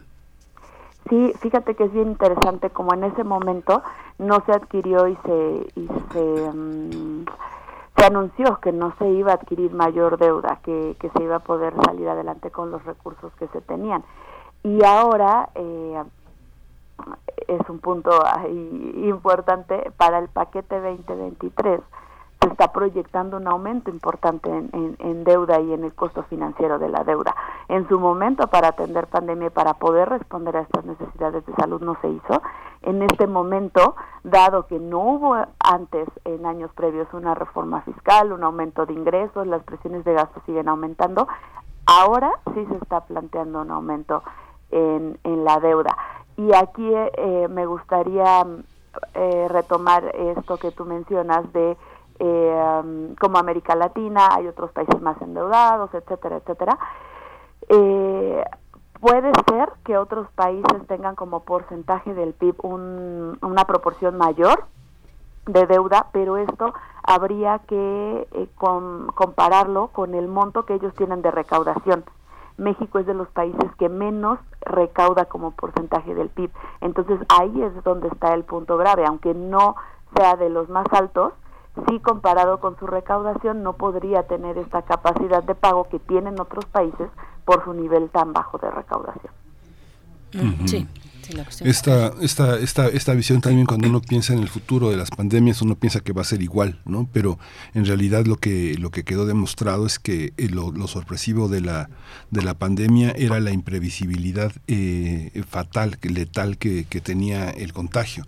Pero lo que puso en realidad en evidencia es que el futuro no estaba entre nosotros, los ciudadanos, sino entre los eh, empresarios. En el futuro era, era para el dinero, no para las personas.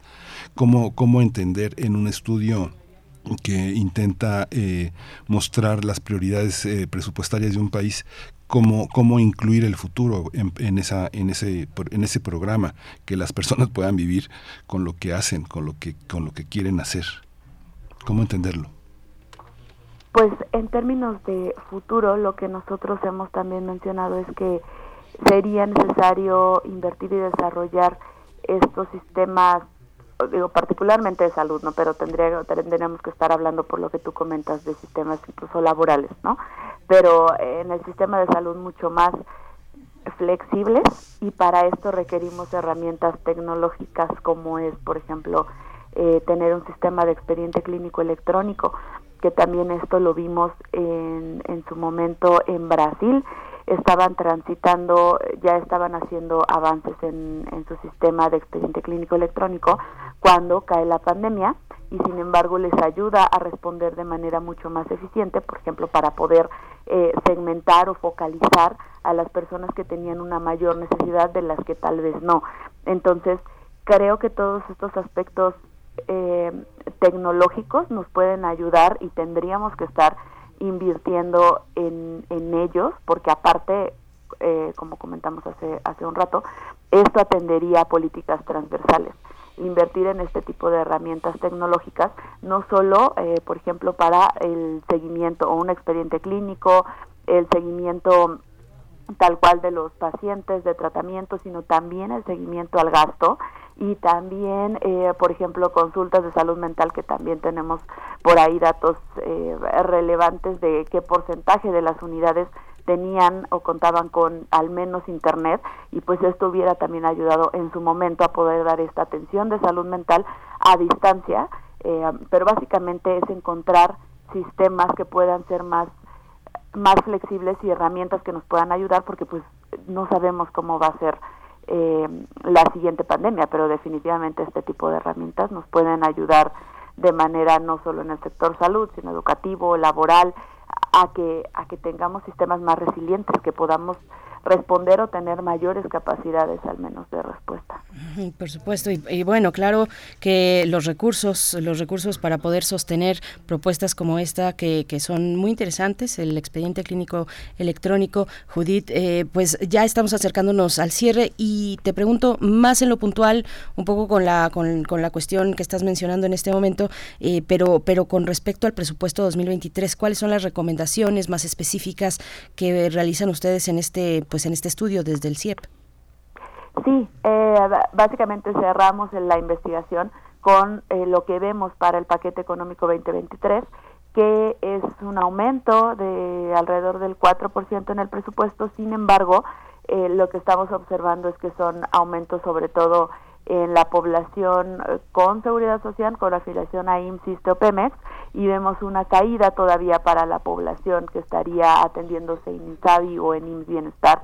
Nos preocupa mucho que los aumentos son marginales en los programas presupuestarios, que hay institutos asociados a, la atención a la salud, como son el Instituto Nacional de Pediatría o el Hospital Infantil, con recortes importantes y que parece que vemos que se está reduciendo esta trazabilidad o o el seguimiento que se podría hacer al gasto.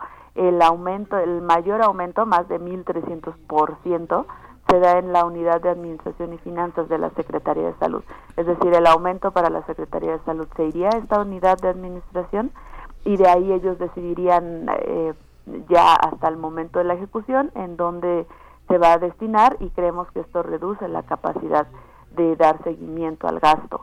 También nos sorprende esta reducción en, el monto de para compra de medicamentos. Una parte de esta reducción está asociada a que el año pasado se aumentó de manera importante esta partida para la compra de vacunas COVID y probablemente ahora se está haciendo un ajuste. Pero cuando lo vemos por subsistema, eh, nos sorprende que el ISTE eh, se espera que reduzca en una cuarta parte el monto que destinaba para su compra de medicamentos. Y este instituto pues es uno de los que más se encarga de atender enfermedades de alta especialidad, por eso es que eh, también, también nos preocupa. Y eh, pues finalmente creo que nos debe de quedar este mensaje que, que no tenemos resuelto aún un sistema de salud, nos está priorizando en el sistema de salud, se están haciendo avances ahora con lo que es Bienestar, esperemos que no, lo que vemos hasta ahora es que se sigue cometiendo el mismo error de eh, en su momento Seguro Popular tuvo una inversión importante de recursos, después se estancó y, y por eso fue que eh, se fue recurriendo a otros servicios, por ejemplo, de atención privada, porque ya no era suficiente la atención por ese medio. Eh, cuando se crea Insabi tampoco se habla de dar mayores recursos. Eh, entiendo que una parte viene por mayor eficiencia o menor corrupción. Eh, sin embargo, no le podemos dar la vuelta con esta, este tamaño de brecha que tenemos en inversión. Creo que no podemos dar la vuelta a invertir más en, en salud. Y pues es importante porque esta baja inversión pública el impacto que tiene la población por un lado es la falta de atención y por otro lado si se tiene capacidad económica es un mayor gasto de bolsillo entonces eh, creemos que ese es el punto importante que no se sigue no se está priorizando y se va a poner en riesgo se invisibiliza estas enfermedades de alta especialidad. Con este presupuesto no se está respondiendo a los casos de desabasto por ejemplo de de niños en tratamiento de cáncer, por ejemplo, ni en, ni en adultos. Pues eh, Judith San Yacén Méndez, eh, directora adjunta de investigación en salud y finanzas públicas del CIEP, muchas gracias por esta, por esta oportunidad de conversar sobre sus logros eh, de investigación. Pues vamos a seguir, vamos a seguir dialogando sobre todos estos temas tan fundamentales. Muchas gracias por haber estado aquí con nosotros. Muchas gracias, Miguel Ángel. Un saludo al auditorio. Gracias. Hasta pronto. Muchas gracias. Nosotros vamos a hacer una pausa, una pausa para escuchar esta recomendación literaria que viene desde el Fondo de Cultura Económica con nuestra colega y, también escritora Verónica Ortiz. Se trata de El Ángel Callaba de Heinrich Boll. Heinrich Boll, eh, un escritor alemán de esta literatura de los escombros que vamos a escuchar a continuación desde el Fondo de Cultura Económica.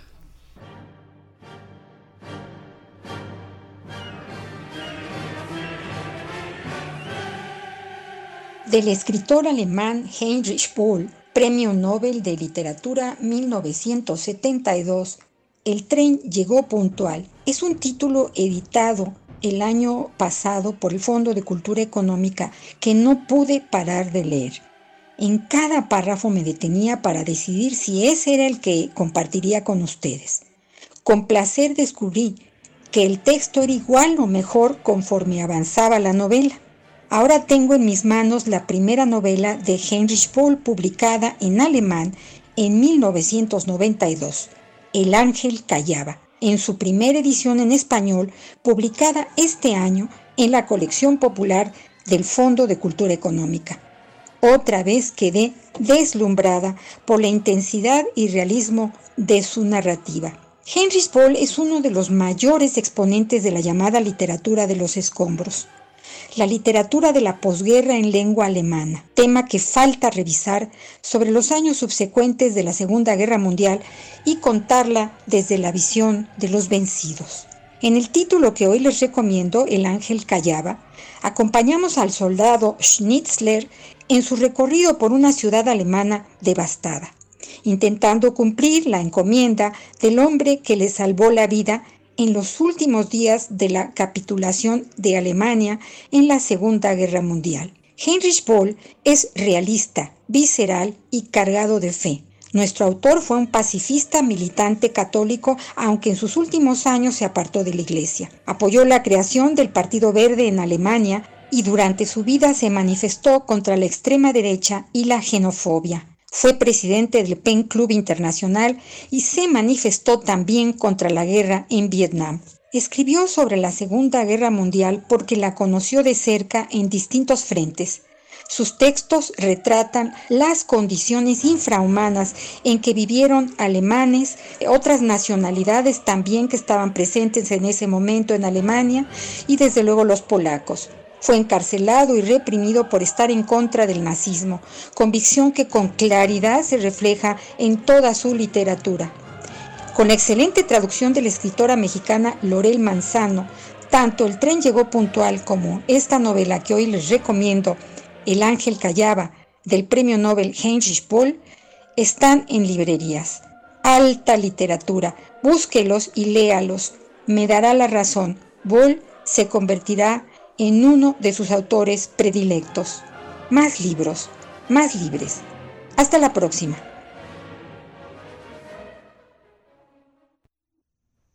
Movimiento. Hacemos comunidad con tus postales sonoras. Envíalas a primermovimientounam.gmail.com 8 con 36 minutos de la mañana. Nos están pidiendo varias complacencias musicales. Bueno, nos llegó un, un torbellino de complacencias eh, que iremos sacando, si no este viernes, hacia la próxima semana. Pero bueno, vamos a escuchar por ahora. Eh, todo tiene su hora, todo tiene su hora. Y es hora de escuchar música de Juan Luis Guerra. Es una petición para Miriam Marín.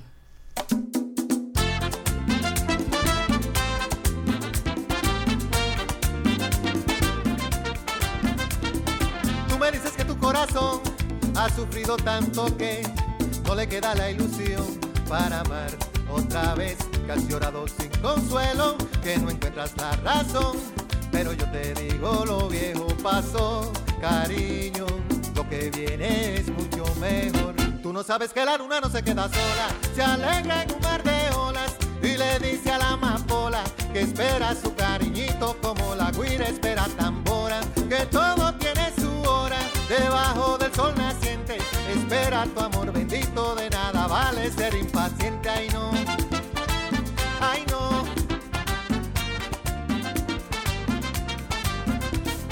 Me preguntas cómo yo lo sé, que te dé una explicación, pero con el buen amor solo hay que creer. Con tu traje de alegría, vístete con mi canción y recuerda siempre lo viejo pasó, cariño que viene es mucho mejor.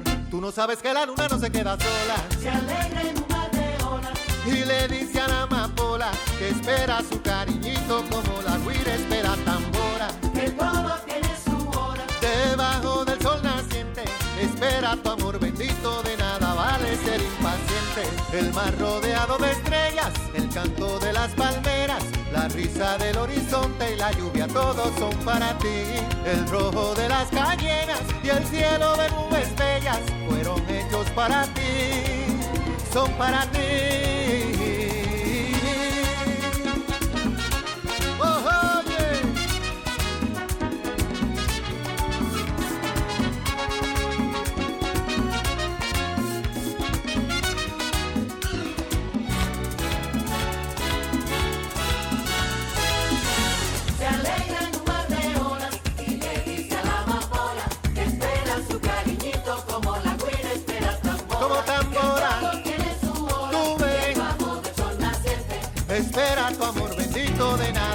Ser impaciente, ay no. Se un mar de olas y le dice a la amapola Que espera su cariñito como la guira espera tambora. que todo tiene su hora.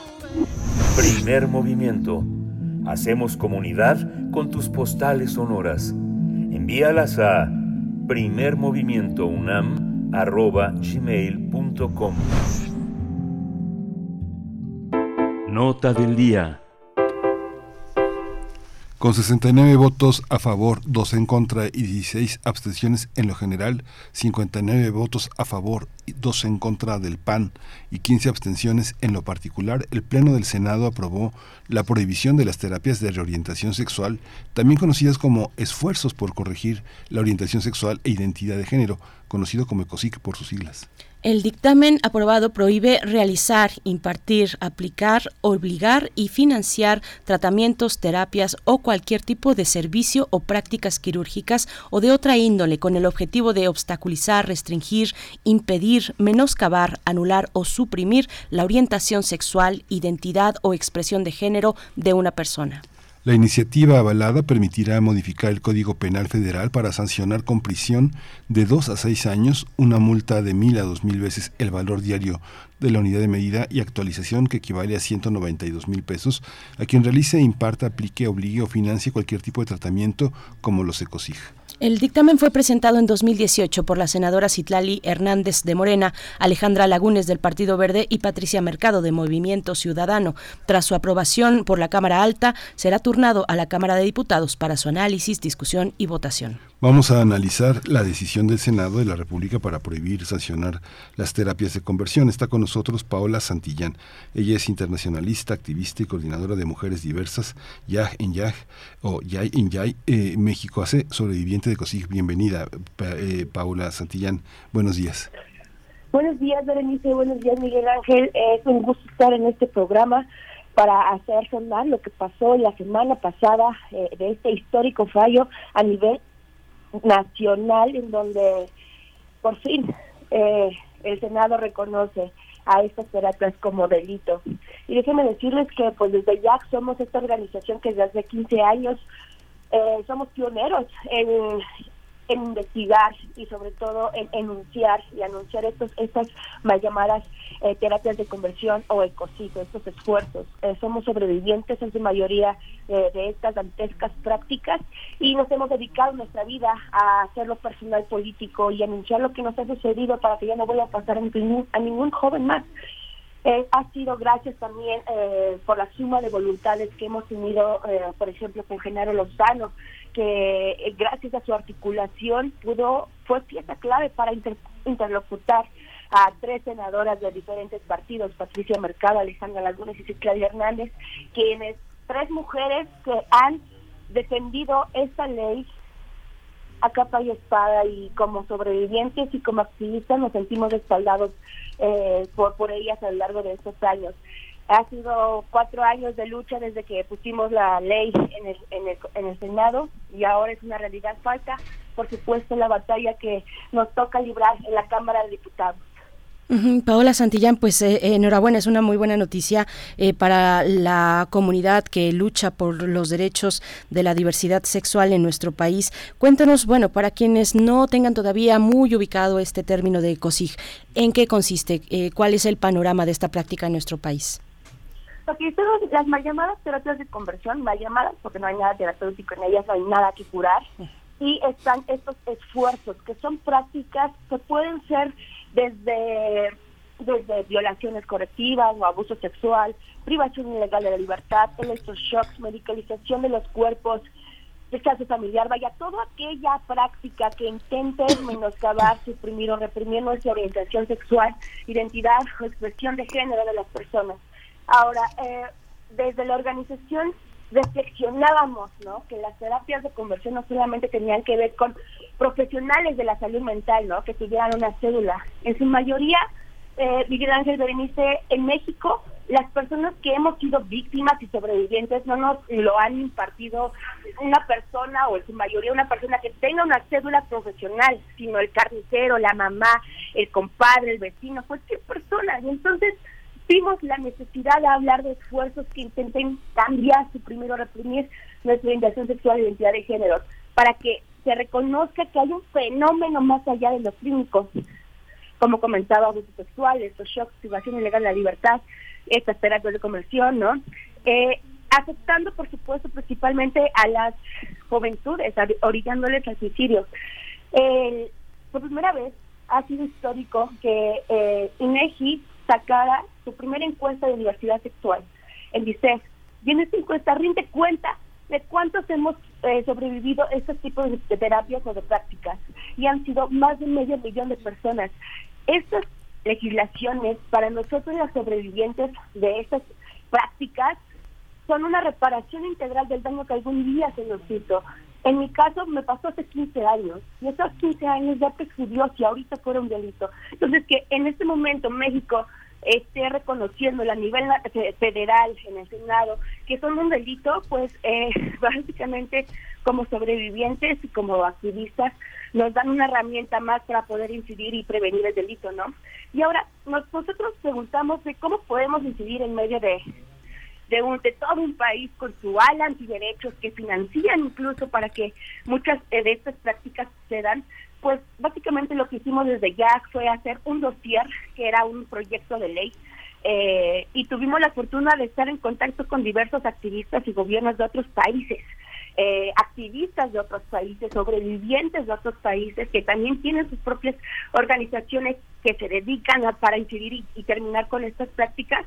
Y nos dimos cuenta que para acabar con este fenómeno, porque es muy complejo por todas sus aristas, era muy complejo, ¿no? Nos íbamos por la vía penal o por la vía administrativa.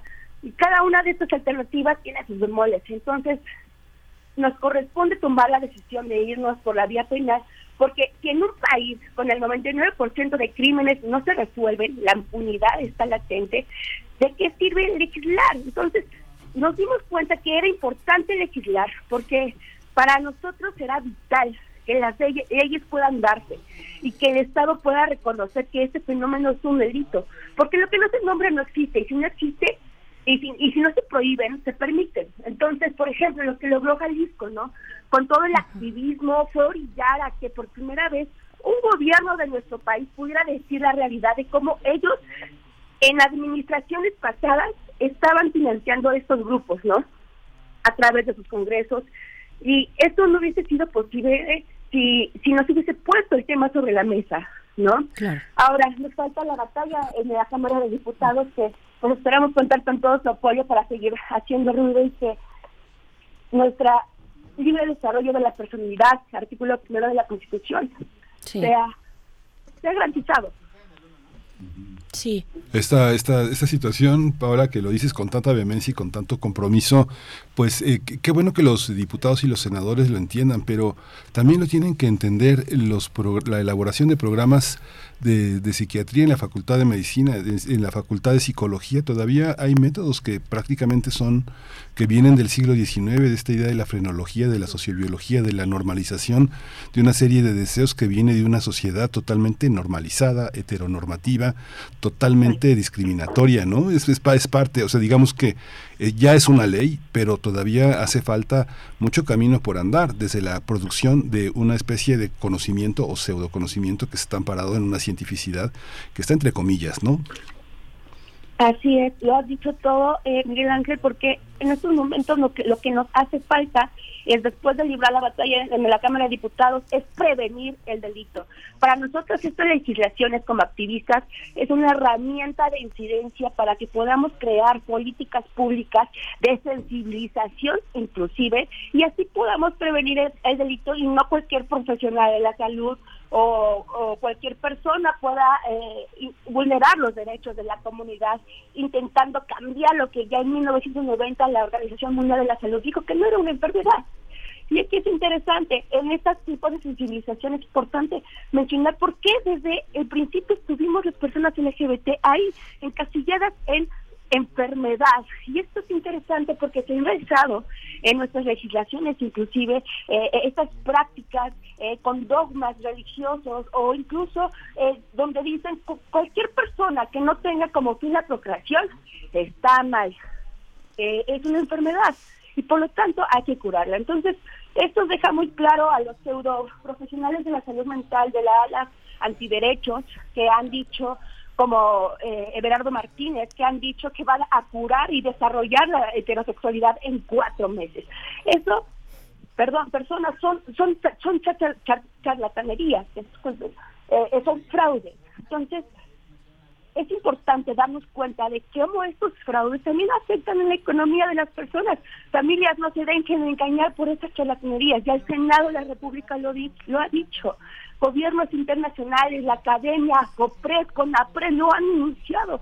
Ser una persona LGBT no es una enfermedad. Paola Santillán, eh, sabemos que lo que pasa en la ley o lo que dicta la, la ley no necesariamente se traduce en la práctica. ¿Este dictamen eh, cuenta con mecanismos para poder eh, pues precisamente eh, llevar a que eh, la ley se cumpla, a que no se burle digo, es imposible tener una vigilancia y tampoco deseable, digamos, en ningún término que el Estado esté presente en todas y cada una de las acciones, pero sí una estructura que acompañe, que acompañe este, este dictamen, esta ley, bueno, ojalá se convierta en, eh, en, en una realidad una vez que pase también por diputados, pero hay mecanismos para que se cumpla efectivamente esta prohibición o bueno, no se caiga, no, no- se cumpla en, en la no promoción y realización de estas terapias. Será papel de sociedad civil quienes nos encarguemos de hacer cumplir eh, eh, eh, eh, estas, estas legislaciones. Recordemos que después de la Cámara de Diputados el presidente tiene que firmarla y se tiene que publicar en la, en la Gaceta Oficial, en el diario oficial de la Federación. Ahora, seremos nosotros, medios de comunicación, sociedad civil, familias, quienes nos encarguemos de hacer cumplir estas legislaciones. Al momento de que esté firmado en el diario oficial de la Federación, que sería un logro que el presidente por fin pueda firmar una iniciativa LGBT a nivel federal, porque es la primera iniciativa a nivel federal LGBT que se está eh, llevando avante, ¿no? Y tiene que ver con nuestro artículo primero, que históricamente, vaya, la comunidad lo hemos enunciado desde la primera marcha de- del orgullo, cuando en 1979 salían a marchar y decían, no somos enfermos ni criminales. Recordemos que en ese tiempo también era criminalizada la homosexualidad. Entonces, nos tocará, nos tocará a nosotros hacer cumplir estas legislaciones y pues también contando con los sectores públicos y privados que puedan también eh, este, tener esta base de sensibilización desde, desde la sociedad civil. Claro. toda esta toda esta parte Paola eh, tenemos que pelear digamos este legalmente políticamente para que esto sea así pero yo creo que es un mirador que nos permite derrumbar varios mitos no digamos que la psicología la, la psiquiatría todo avanzado por ejemplo para llevar a un joven a que elija su vocación no para qué es bueno no o sea digamos que esa es una terapia de normalización. Hay una parte en la que la sociedad dice cada oveja con su pareja o también dice los niños se deben de comportar de tales formas o los viejos ya cumplieron su papel, tienen que estar sentados allá. Es un mirador, ¿no? Así es. Y, yo creo que estamos poniendo sobre la mesa qué tipo de salud mental merecemos los mexicanos. Un- una salud mental donde criminalice, eh, patologice, humille y nos orilla al suicidio o una salud mental incluyente, eh, una salud mental que acompaña a todas las identidades y a todas las orientaciones desde las infancias, porque recordemos que también las infancias tuvimos, quienes fuimos infantes y las, las que están ahora, tienen una sexualidad propia. Y, y, y es importante saber no no patologizarla y al contrario eh, acercarse a la sociedad civil y a las organizaciones que estamos eh, trabajando para que las infancias tengan derechos humanos, porque los derechos de los infantes todavía es un es un tema muy nuevo que no tienen ni 50 años. Entonces es importante seguirlo acompañando y pues quiero desde Jazz México recomendar mucho a, a una organización hermana que queremos mucho a infancias trans quienes han llevado también el tema de ley de identidad en, en, en- en México. Y pues, exacto, merecemos una salud mental basada en la ciencia y en los derechos humanos. Esa es la salud mental que merecemos los mexicanos y por eso estamos aquí eh, haciendo resonar este mensaje, Berenice Miguel Ángel. Pues Paola Santillán, enhorabuena a toda la comunidad por este primer paso, eh, que ojalá se cumpla en un ciclo completo y lo veamos publicado en el diario oficial de la Federación, como dices. eh, y, y- y bueno, eh, es, es un paso muy importante. Estaremos pues dando seguimiento, si nos lo permites, cuando eso suceda. Se ha eh, turnado el dictamen a Cámara de Diputados, ha sido aprobado la semana pasada en senadores. Vamos a ver cómo corre la discusión, porque bueno, hay que hablar de representatividad también, eh, qué tantas curules y, escaños eh, cuenta la comunidad LGBT, pues como aliados, aliadas, aliades para eh, pues tener una, una amplitud de derechos en este país. Te agradecemos, Paola Santillán, integrante de eh, YAG, de coordinadora de mujeres diversas, YAG en YAG México, sobreviviente de ECOSIG, acti- activista, por supuesto. Muchas gracias, Paola. Gracias a ustedes. Abrazo fuerte. Abrazo.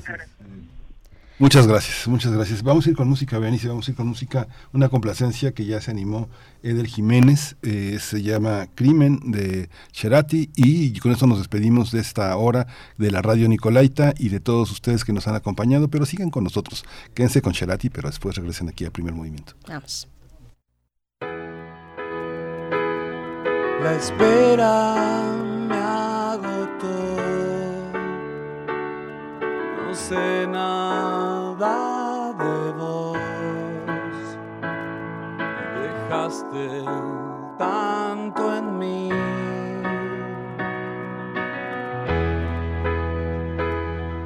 En llamas me acosté. En un lento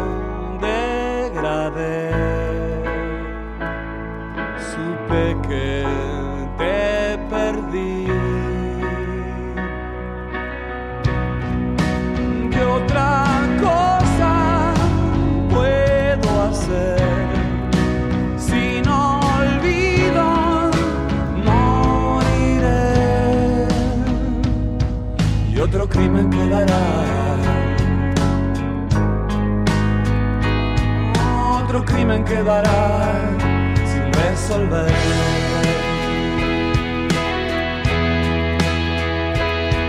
Una rápida traición. Salimos del amor. Tal vez me lo busqué.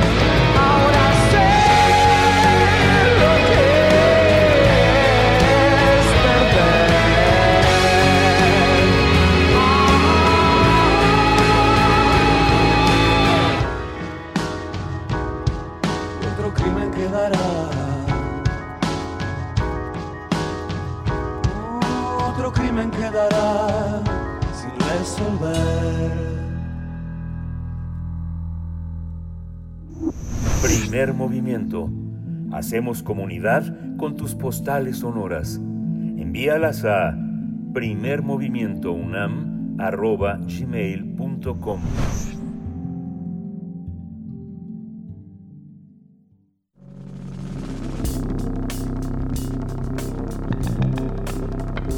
Prisma RU.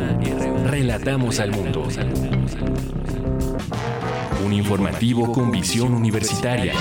Noticias, análisis, debate. Prisma RU. Conduce Deyanira Morán.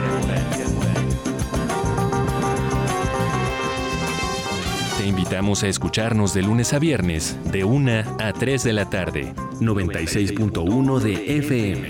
Radio UNAM. Experiencia sonora. México tiene opción.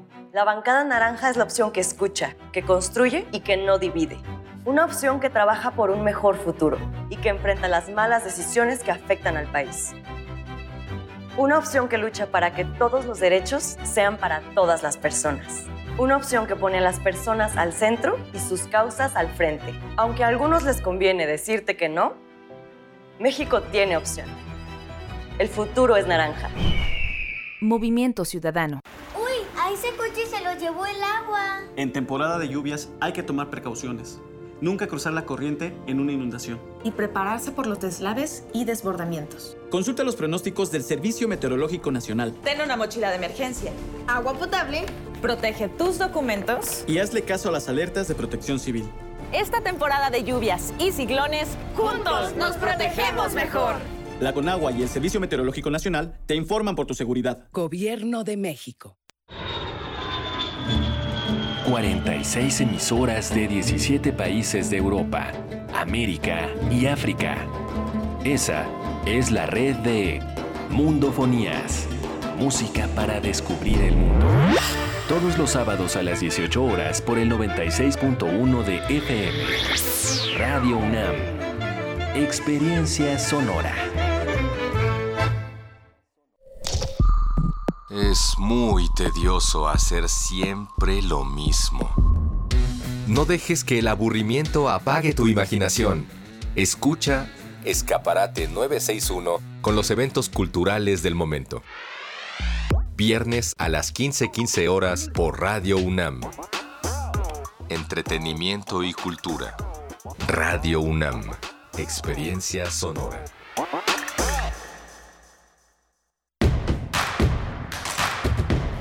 Encuentra la música de primer movimiento día a día en el Spotify de Radio UNAM y agréganos a tus favoritos.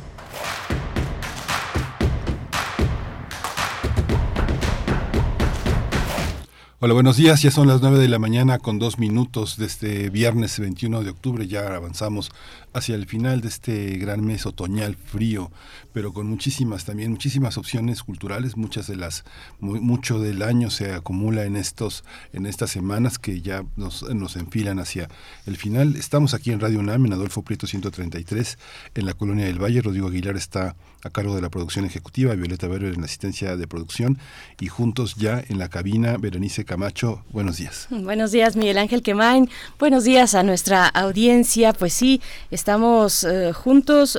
No será todos los días, pero sí intentaremos que sea, bueno, precisamente en la medida en la que nos estamos cuidando, pues que sea algunos por lo menos a la semana y que estemos, eh, por lo menos uno de nosotros, al menos uno de nosotros aquí presentes en cabina, porque bueno, por supuesto es un, ambiente muy distinto, es eh, una dinámica que queremos ofrecer para ustedes, volver, retomarla después de tantos meses, más de dos años fuera a distancia, pero siempre además siempre presentes con el apoyo de todo, de toda la, la emisora de Radio UNAM, del equipo de ingenieros, de- de muchas personas que, que no están aquí al frente del micrófono, pero que son indispensables para que este proyecto llegue hasta ustedes, para que sigamos haciendo comunidad.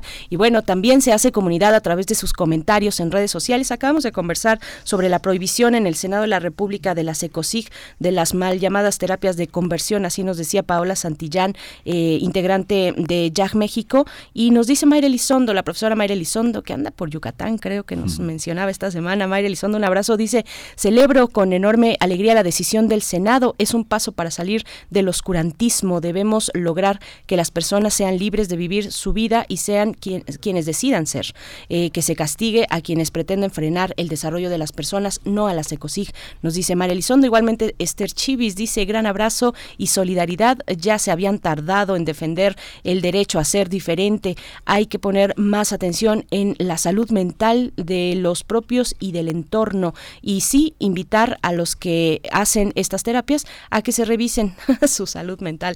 Esther Chivis, muchas gracias. Bueno, pues algunos de los comentarios respecto a este tema que va avanzando, que es una parte fundamental de la agenda de eh, la agenda LGBT en nuestro país, eh, ahora que se toma la cuestión de la salud mental, de la criminalización también, y tú mencionabas, pues son prácticas que tienen su asidero eh, en, pues en el siglo XIX y para atrás, y de ahí para atrás, en esta eh, visión eh, criminalista lombrosiana que pues ha quedado y pues, que no ha quedado del todo atrás, que tiene estas reminiscencias, este tipo de prácticas donde se quiere corregir la personalidad, las en este caso pues las preferencias sexuales de una persona y estamos en el siglo XXI contando todavía esto en nuestro país y en muchos otros lugares. Pero bueno, es un gran paso porque sería la primera, eh, pues la primera ley, la primera ley a nivel nacional que tiene que ver con temas de la comunidad de la diversidad sexual.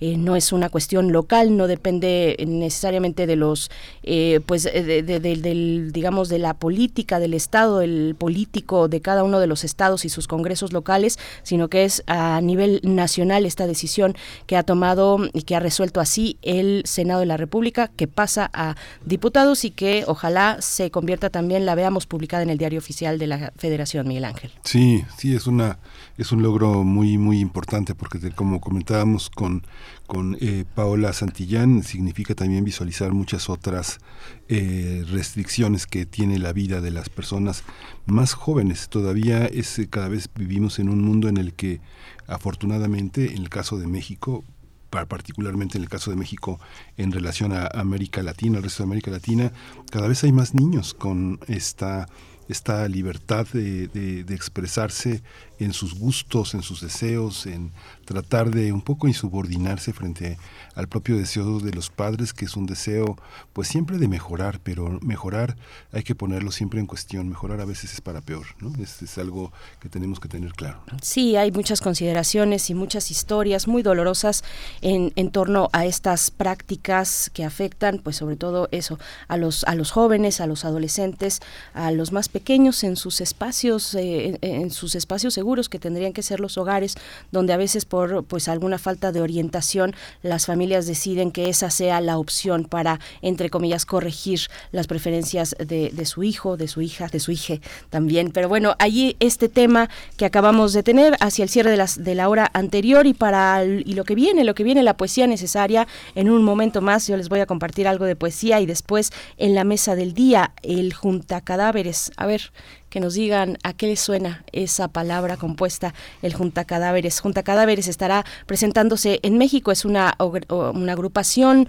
una agrupación que fusiona distintos géneros musicales, eh, el, el, tango, el, la, la, música electrónica, y estaremos con ellos, con ellos, con uno de sus integrantes, Enrique Novielo, dirección, hace la dirección musical, las voces, el bandoneón y también el sax en Junta Cadáveres, una agrupación original originaria de Bélgica, tiene dos integrantes latinoamericanos, eh, uno mexicano, otro argentino, y pues vamos a ver esta propuesta porque, pues porque es viernes y porque ellos estarán eh, de gira en distintas ciudades del país, también en la capital, así es que nos van a dar los detalles de esta, de esta propuesta musical.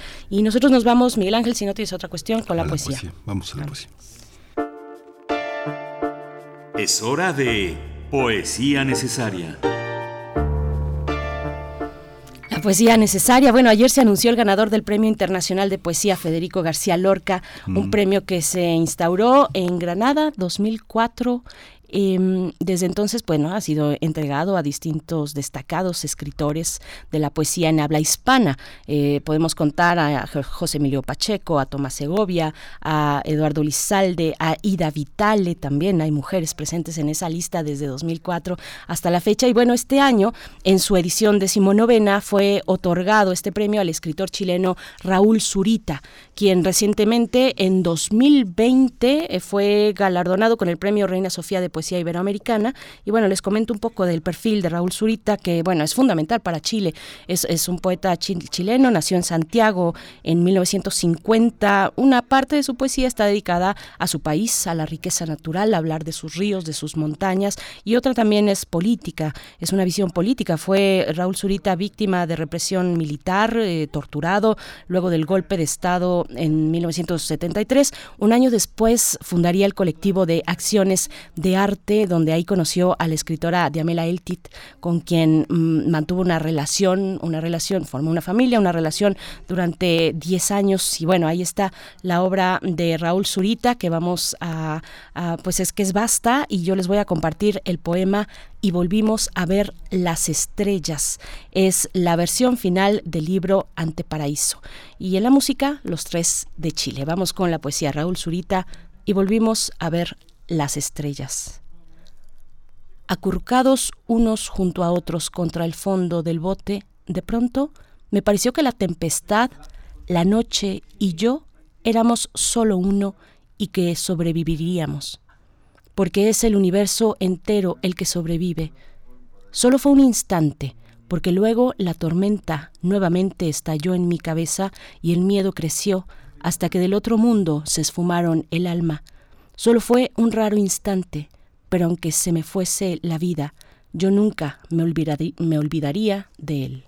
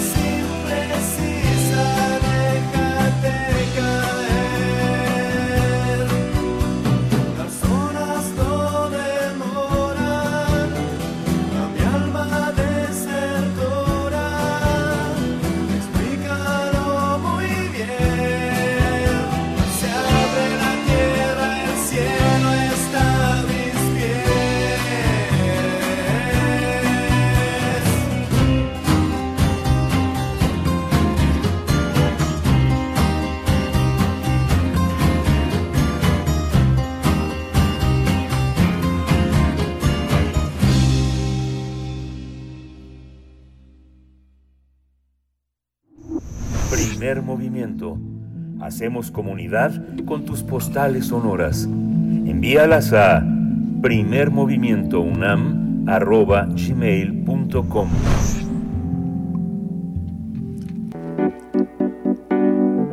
La mesa del día. El Juntacadáveres es un grupo musical de Bélgica que cuenta con dos miembros latinos, un argentino y un mexicano. Los integrantes tocan diversos instrumentos como el bandoneón, la guitarra, el bajo, la batería y el acordeón, por lo que esa variedad les permite definirse como un grupo de tango, aunque en realidad son un grupo de tango fusión funk, fusión rap, fusión rock. Junta Cadáveres tomó su nombre de la novela de Juan Carlos Sonetti y hace de su propuesta una verdadera apuesta musical cargada de energía, por lo que aseguran que en su primera visita a México el concierto será imperdible. El Junta Cadáveres ha ofrecido conciertos en diversas partes del mundo, por ejemplo en el Palacio de Bellas Artes de Budapest, en el Festival de Jazz Tonic en Corea del Sur. Todo el público interesado está invitado a disfrutar de este espectáculo musical el próximo jueves 27 de octubre en la Plaza de las Artes del CENART, del Centro Cultural de las Artes. El evento inicia a las 18.30 horas, concluye a las 20.30 horas y la entrada es libre. Vamos a, vamos a conversar sobre las presentaciones de este grupo musical en México y está con nosotros Enrique Novielo, o Noviello, no sé cómo se pronuncia, pero ya nos dirá, dirección, director musical, voces, bandoneón y sax. Enrique, bienvenido aquí a Primer Movimiento, buenos días. Hola, ¿qué tal? Buenas. ¿Cómo están? Muy bien. Mucho gusto. Qué gusto recibirte. Gracias, Enrique. Dinos, ¿es Novielo, Noviello? ¿Cómo se pronuncia? Eh, en realidad es como la herencia pesada que nos toca a muchos argentinos de abuelos inmigrantes. Novielo. Mi abuelo era de Puglia, Ah. en Italia. Ajá. Tu abuelo era, eh, eh, era italiano. eh, en la banda hay distintos orígenes. Cuéntanos de ello. Cuéntanos de. eh, entiendo que tienen su base en, en Bélgica, que ahí surgen, pero hay también un mexicano entre ustedes. Cuéntanos de cómo está formada esa, esa diversidad de, de quienes están integrando Junta Cadáveres. Bueno, la diversidad es bastante representativa, creo, de lo que es la realidad del mundo actualmente, ¿no es cierto? En donde prácticamente no quedan ya lugares donde, donde no nos estemos mezclando y donde no estemos intercambiando culturas y experiencias. Y en realidad no fue o no es una un, un casting, digamos. No es que mm, fue una idea de encontrar personas que tuvieran otros orígenes, simplemente se fue dando de encontrar gente talentosa y maravillosamente comprometida con el proyecto que casualmente había nacido en otras partes del mundo y que casualmente habitamos aquí en la ciudad de Amberes, Bélgica. Pero, como te digo, me parece más que, que es como un reflejo de la fantástica oportunidad que se ofrece en este momento de, de encontrarnos y de intercambiar culturas y experiencias. Claro. Esta, esta visión de ser un grupo que tiene su origen en, en, en Bélgica, que es un país eh, de alguna manera este, que también acoge de una manera significativa la migración, ¿cómo, cómo también es una migración de géneros, de estilos, de instrumentos? ¿Cómo, cómo se va eh, equilibrando un grupo en, en, las posibilidades instrumentales que tiene cada uno, la formación que tiene cada uno, cómo coinciden, cómo fue la coincidencia en esto que se convirtió en un grupo que vamos a escuchar.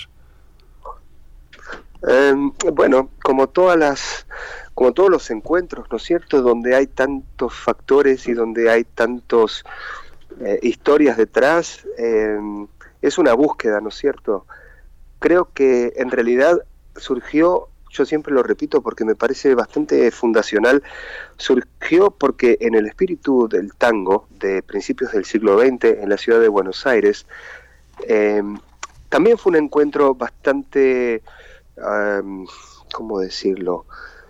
Eh, poco predecido, ¿verdad? Quiero decir, si uno se fija en la historia del surgimiento del tango, la historia cuenta de que en, los patios de, de, los conventillos, que eran unas casas eh, antiguas con un patio central en donde diferentes familias de diferentes orígenes vivían como podían, porque eran inmigrantes y no tenían muchas posibilidades. Y este patio era un lugar de encuentro, en donde cada uno traía lo que tenía. Eh, y esto que traían eran su bagaje cultural, la chanson francesa, la canción española, el pasodoble, este, las tradiciones de Alemania, el instrumento que llega de Alemania, el bandoneón, es un instrumento alemán. Y, y de esta mezcolanza surge un sonido nuevo, con una identidad propia, que fue el tango, que en realidad termina transformándose ni más ni menos que en el sonido de los nuevos argentinos de principios del siglo XX. Me parece que lo que nosotros tratamos de hacer con el Junta Cadáveres eh, camina un poco tras los pasos de esta búsqueda en esta Europa conflictiva y al mismo tiempo fascinante, donde, por ejemplo, en la ciudad donde vivo habitan 160 o cohabitan 160 nacionalidades diferentes, me parece un desafío súper divertido encontrarle el sonido a una ciudad así, ¿no es cierto? Me parece que también es algo que es dinámico, porque no creo que nuestros discos se parezcan y ojalá no se parezcan nunca uno del otro, y, y mucho menos definitivo, es un cóctel que se está mezclando todo el tiempo, digamos, ¿no? Eh, Enrique, sello de la identidad también es naturalmente el nombre de la banda. Cuéntanos de esa historia, por qué deciden poner a, a Onetti a esta, a, a esta obra, esta obra del gran escritor uruguayo eh, al centro, al centro de, de- de ustedes, de su proyecto. ¿Cómo fue que llegaron a Junta Cadáveres? Eh, creo que en realidad fue, fue la fatalidad o el destino la que lo determinó. Porque cuando llegué a vivir aquí a Bélgica, una tarde en la que estaba más al pedo que otros días, encontré en una casa de libros usados una copia del libro de Onetti, eh, Junta Cadáveres, y era el- el único libro que, que tenían en español, en realidad, por eso digo que es una casualidad o una fatalidad.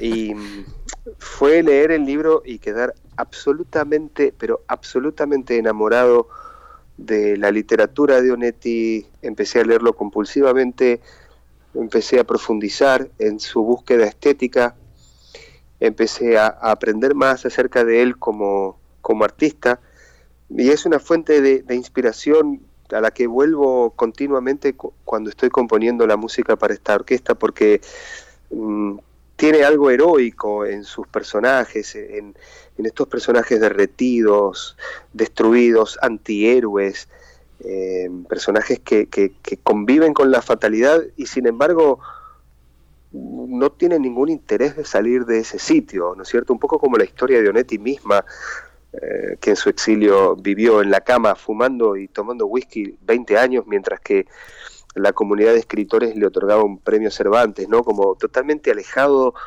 de todo más, más que de lo fundamental que era la escritura.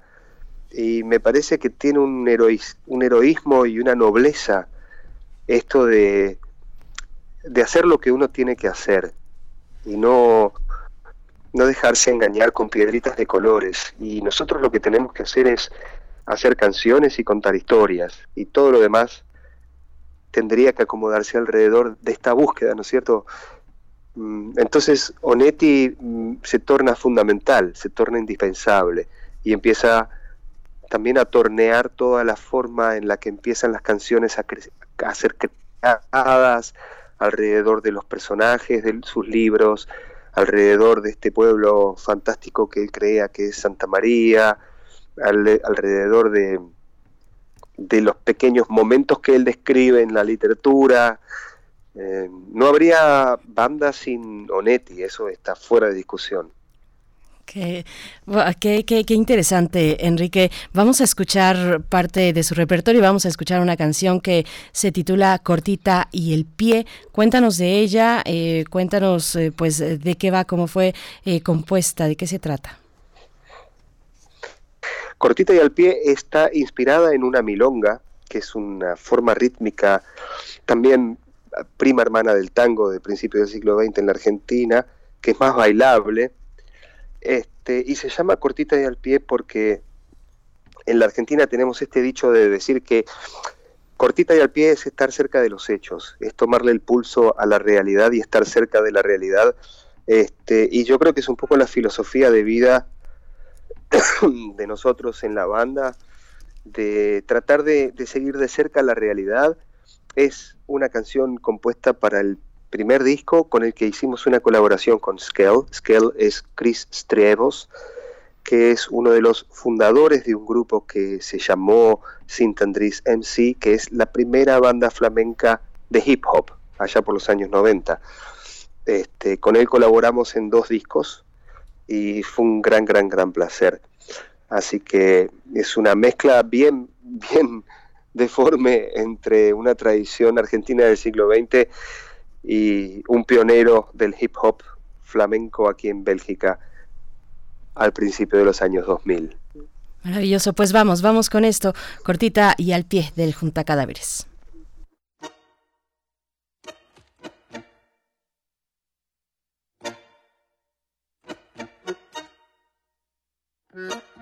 Y hay que darse el gusto, total.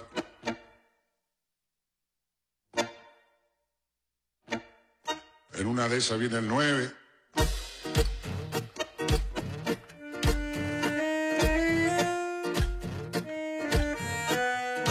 Llama al 13.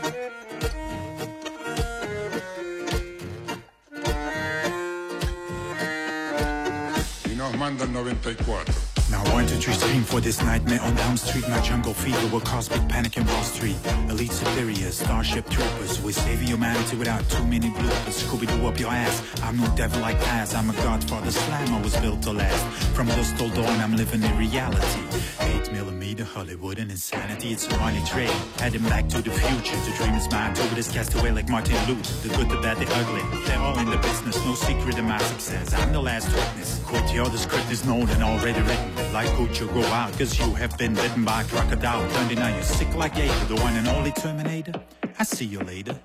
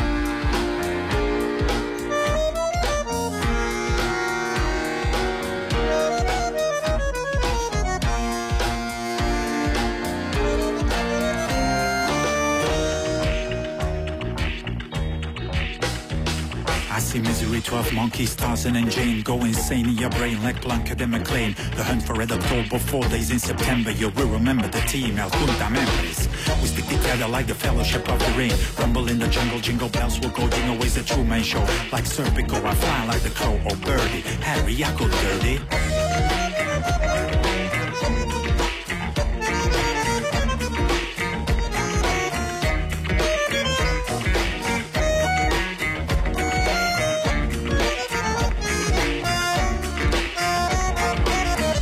hay que darse el gusto, total.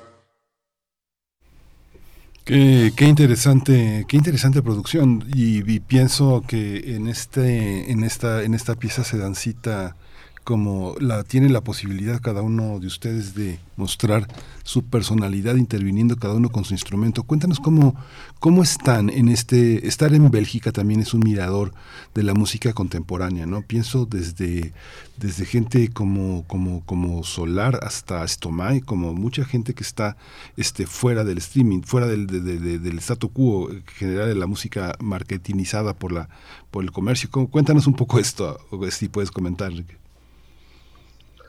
Bueno, vos sabés que en verdad eso que contás me parece fundamental para entender el contexto donde nosotros creamos. ¿eh?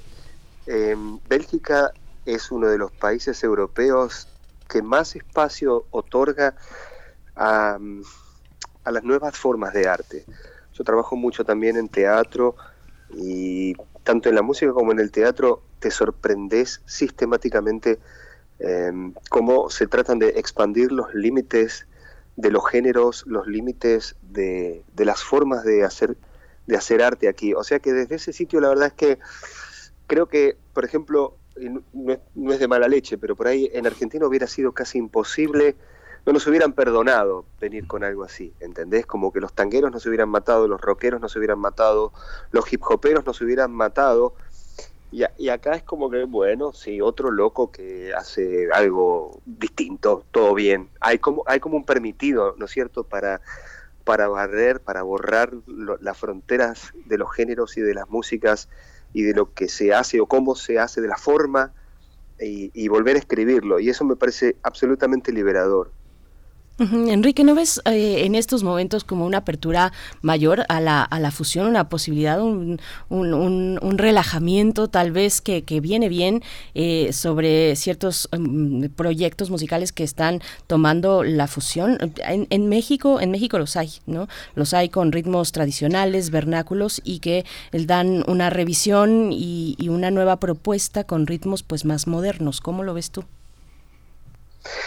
Eh, bueno, lo primero que creo es que me, me alegra, porque lo sigo bastante y me alegra y me, me enorgullece enormemente que haya una reivindicación de nuestra cultura latinoamericana. Me parece que, que es fabuloso que haya gente joven que esté redescubriendo las raíces culturales de Latinoamérica que son infinitas, que están bien profundas, arraigadas en, en, en la belleza natural de nuestro continente. Eso me, me- me- me alegra, pero tanto, tanto, tanto.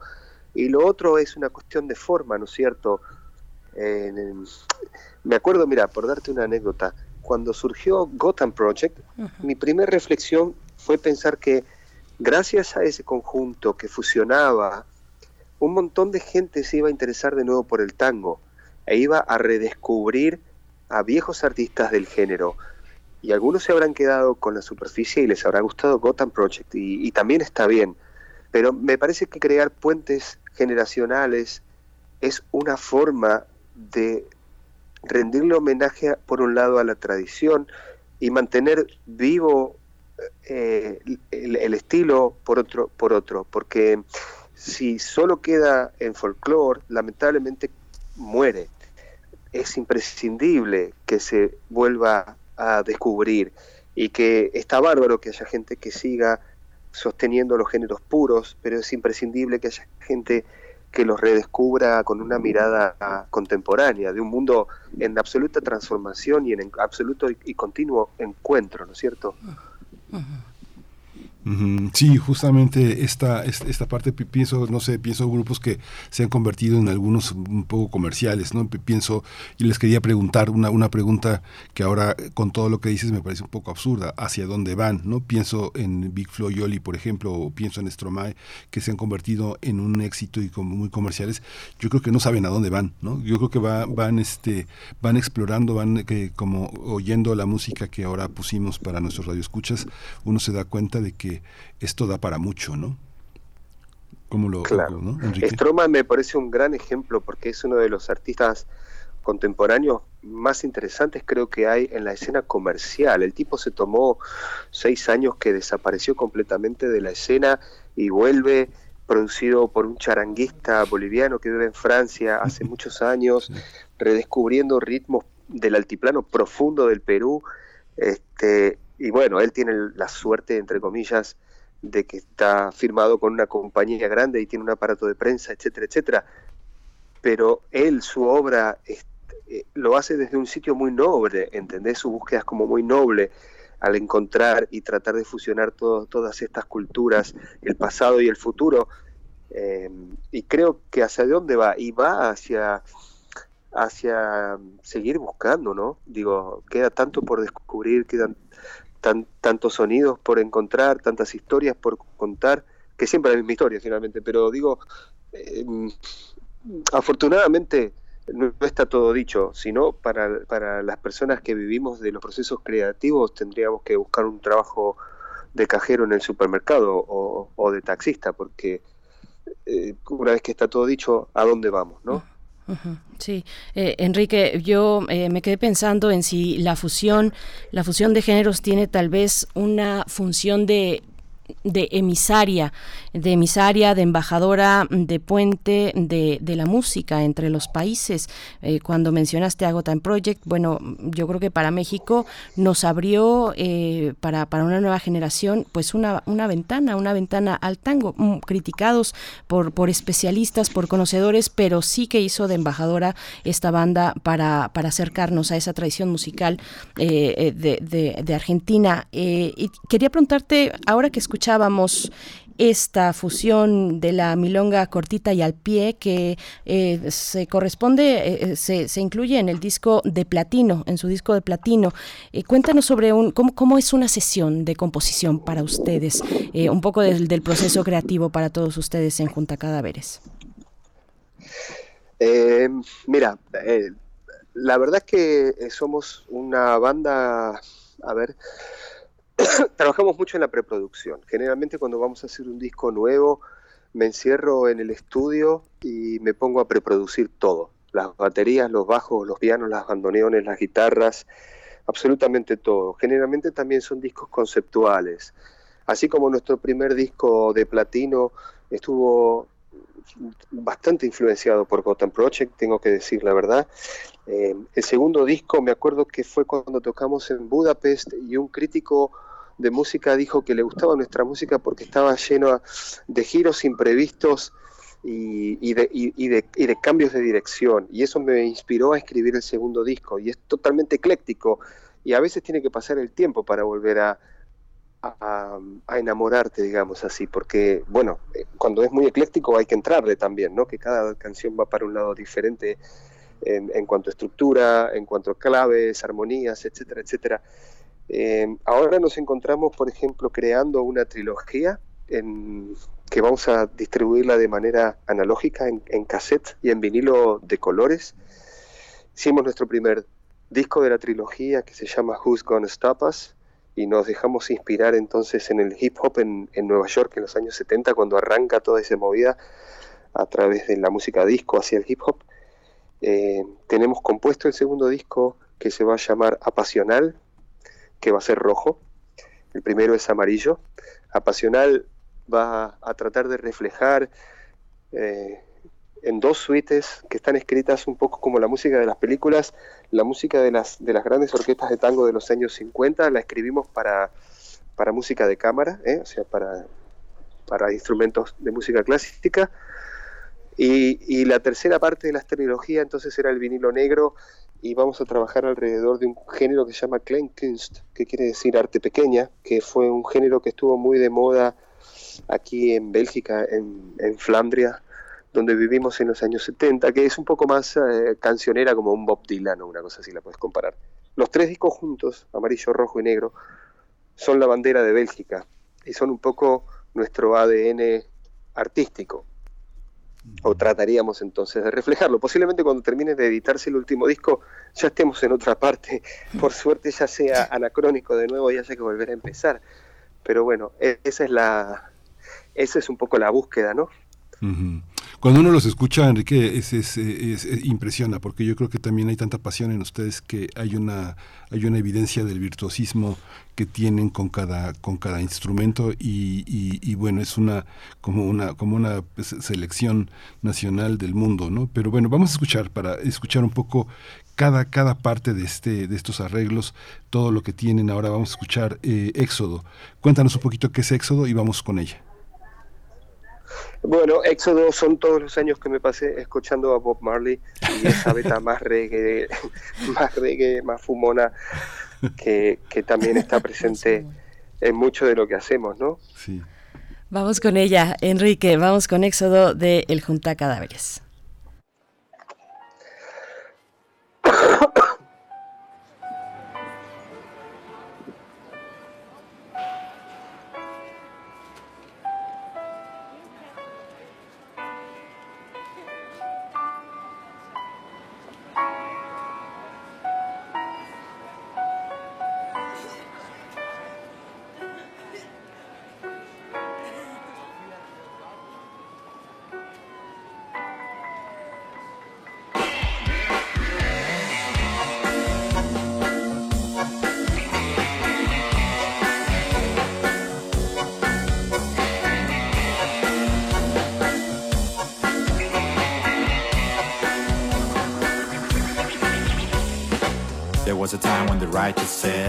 To move on than to stay in bed. And all your head, your countryside, and a battle in front like a patriot fight. Like at the end, in the tunnel of age, written on a book in an empty page. Rage for a question you never answered. Keep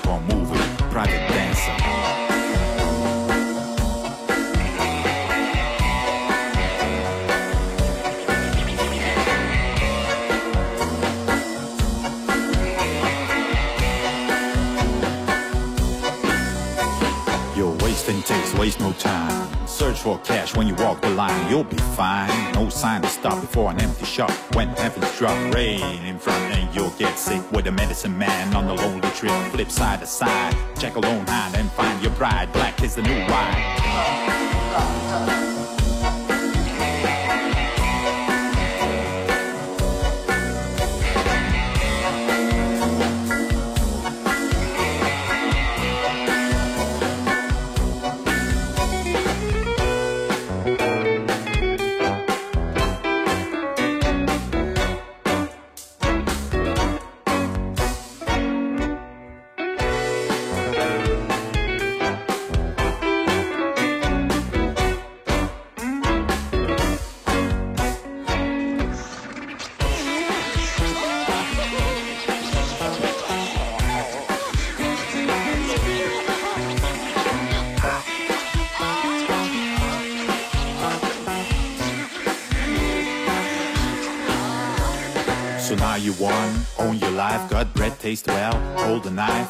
Your past to the depths of hell. Leaving in the basement cause it will smell closed door. Until the break of dawn, move just move, on and on. Off you go, slow, keep on breathing. Doves will cry when you are leaving.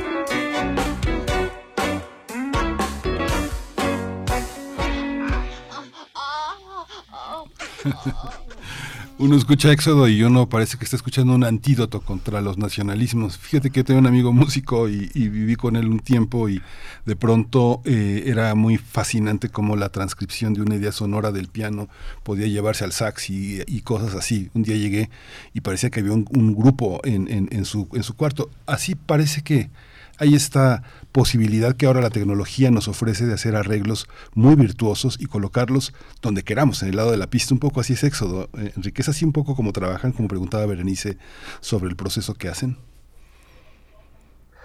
Sí, eh, bueno, viste cómo es esto de, de arreglar una canción que en realidad es como pintar un cuadro, ¿no es cierto? ¿Dónde vas a poner los azules? ¿Dónde vas a poner los rojos? ¿Dónde vas a poner los verdes? Cada instrumento eh, ofrece una sonoridad limitada a su registro. Eh, y como conocemos muy bien la orquesta, entonces siempre estamos jugando mucho con estos contrapuntos, con las fugas. eh, y bueno, por supuesto luego en la mezcla trabajamos con ingenieros que interpretan nuestros arreglos para también armónicamente mm, colocarlos en su sitio, ¿verdad?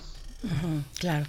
Enrique, pues vienen, vienen a México y entiendo que es por primera vez, aunque en sus filas eh, hay un mexicano. Eh, ¿qué- cuéntanos, pues, cuál es la, eh, la, la- emoción que los trae por acá, qué expectativas tienen con respecto al público mexicano y con y, y, pues es un, un poco un pretexto para hablar de los públicos diversos en los lugares en los que se han presentado eh, los contrastes que puede haber eh, pues entre Amberes y la van, van a estar no solamente en la capital de, de México, en Ciudad de México, sino también van a Valle de Bravo, a León, a Irapuato, a Querétaro, a Aguascalientes, atentos por allá, porque van a estar eh, presentándose el Junta Cadáveres, Enrique, pero cuéntanos de esta visita a México.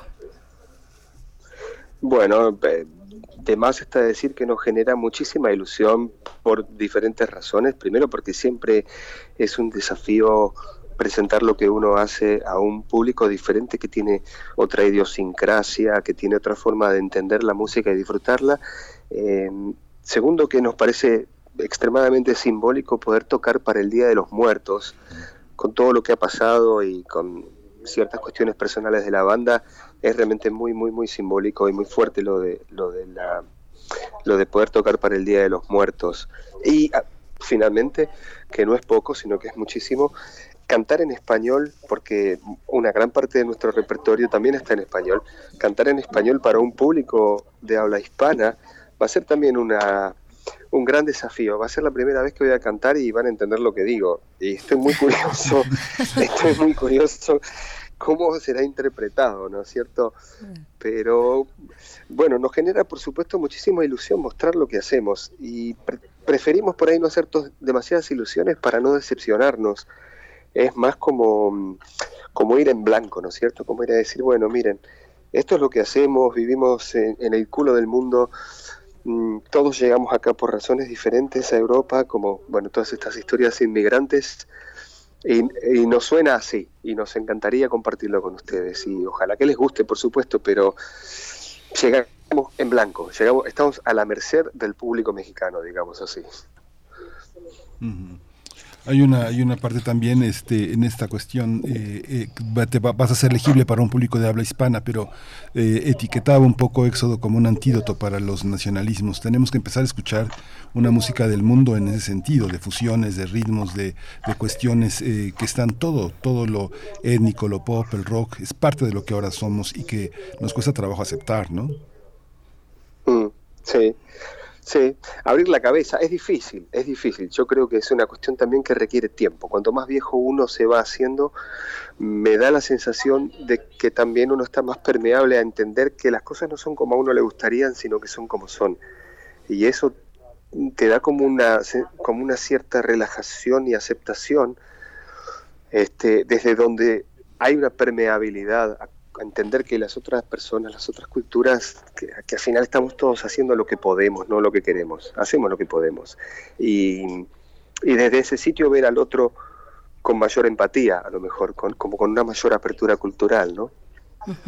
Enrique, pero bueno, a ver, Miguel Ángel menciona la palabra nacionalismos, que actualmente en, eh, en Europa, pues es un, en varios países de Europa es un tema muy complicado con respecto a la migración, a pertenecer o no, a ser extraño, y precisamente ustedes con el Junta Cadáveres como un proyecto musical que fusiona, que extrae de distintas raíces una propuesta musical, pues supongo que les debe hacer pensar el panorama que se está mostrando, eh, aquello que está reviviendo en Europa.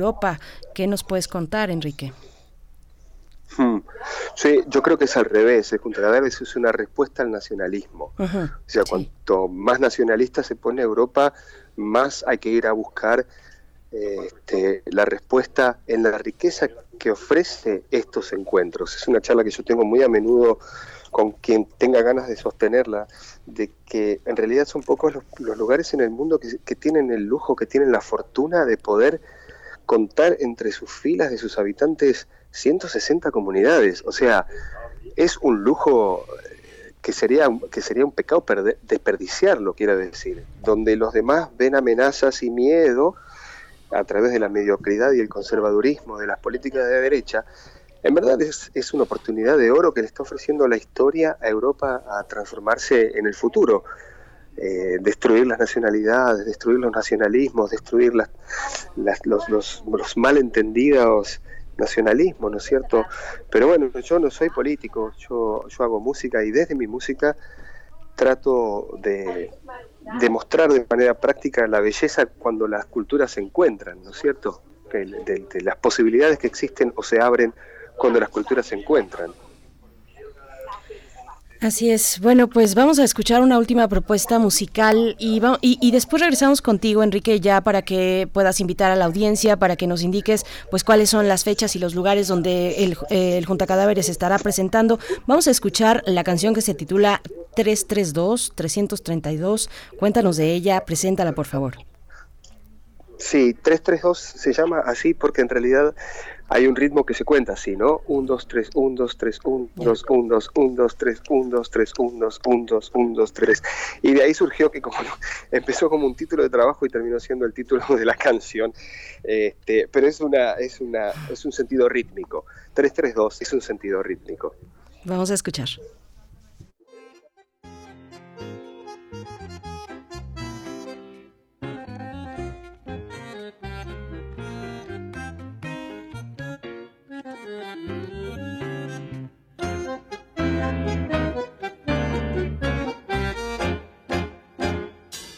Hurgando entre papeles viejos, atardeciendo historias. Recuerdo que por viejos caen en desuso hasta que al final recorren el camino del olvido. Suena bala perdida, noche frío, humo y hastío. Quedaría por caminar una vez más por calles que a lo lejos parecieron algo mío. Overnight in the shadow from a candlelight, all drinks are for free in the mind. Bright switch worldwide sleeps quiet. Darkness, my best friend is blind. Push rewind. Tape rate recorder, escape from the shape of the board. Create late night new board in a trance. You might dance one chance at the new romance. Play where the fear runs through atmosphere. Straps running on the wall. Why waiting for a never incoming call? Brain reinstalling, pain free falling. Poker face, it's falling. Where do we go now? No clothes time. Cycle thoughts composing crime. Sleep for the weak, let the fruits come out. Walk the streets, turn all silence loud.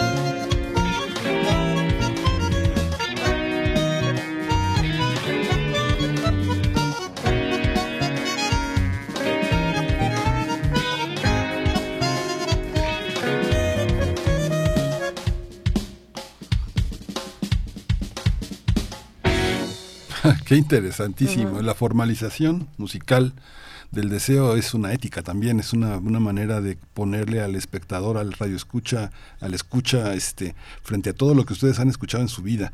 Van a estar el, el 27, el 27 van a estar a las 11 de la mañana en el Metro Hidalgo, es un lugar de una enorme convergencia.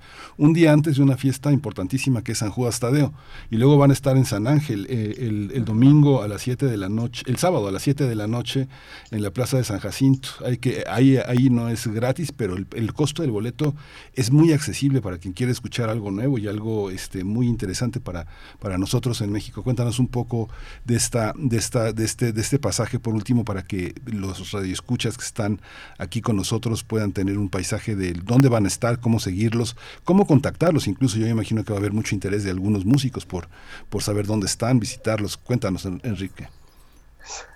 Bueno, no, en, en nuestra gira vamos a tratar de reflejarla en nuestras redes sociales, en Facebook y en Instagram.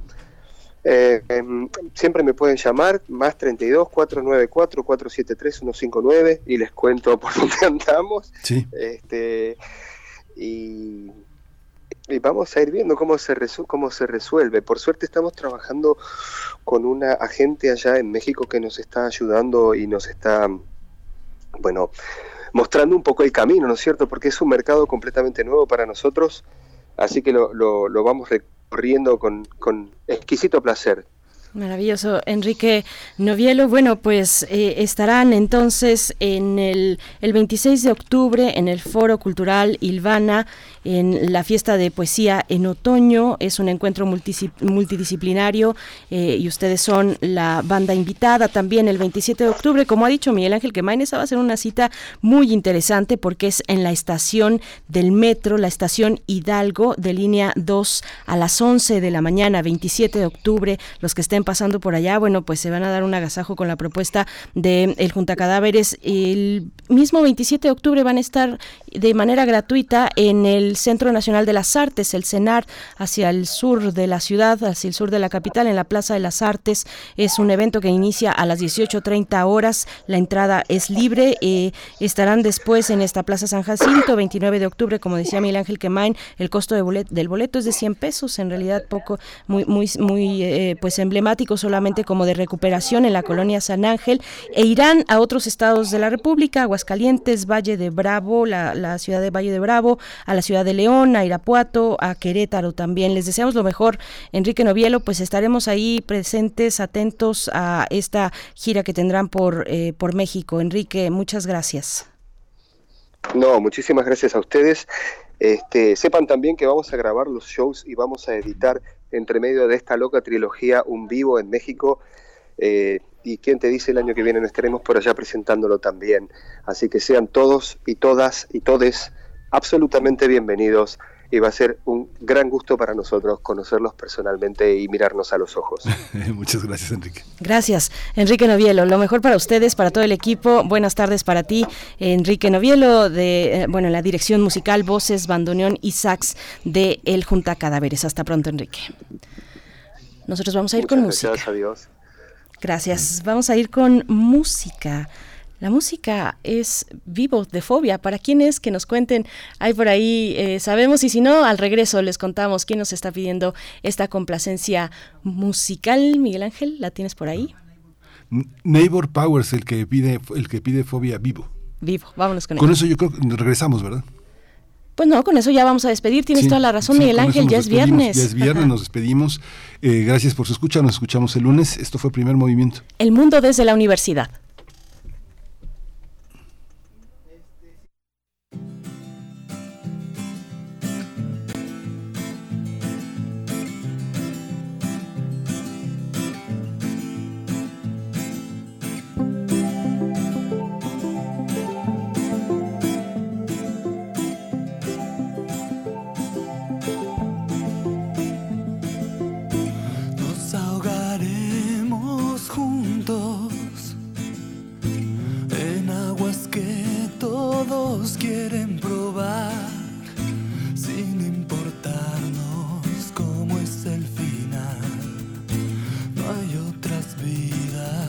yeah.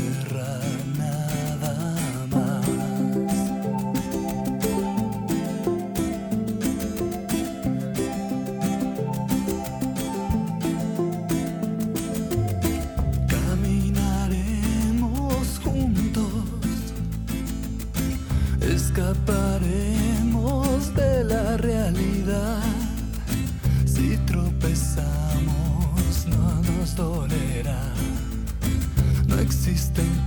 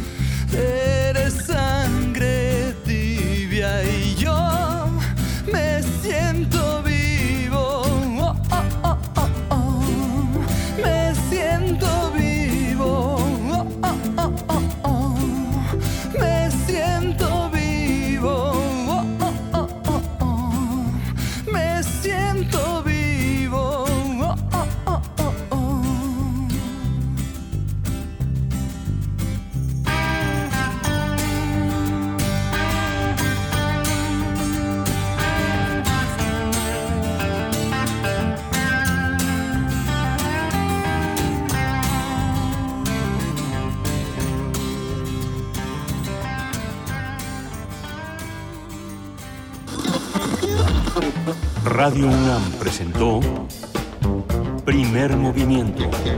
El mundo desde la universidad. Con Berenice Camacho y Miguel Ángel Gemain en la conducción. Rodrigo Aguilar y Violeta Berber, producción. Antonio Quijano y Patricia Zavala, noticias. Miriam Trejo, coordinación de invitados. Tamara Quirós, redes sociales. Arturo González, operación técnica. Locución, Tessa Uribe y Juan Staca. Quédate en sintonía con Radio UNAM. Experiencia sonora.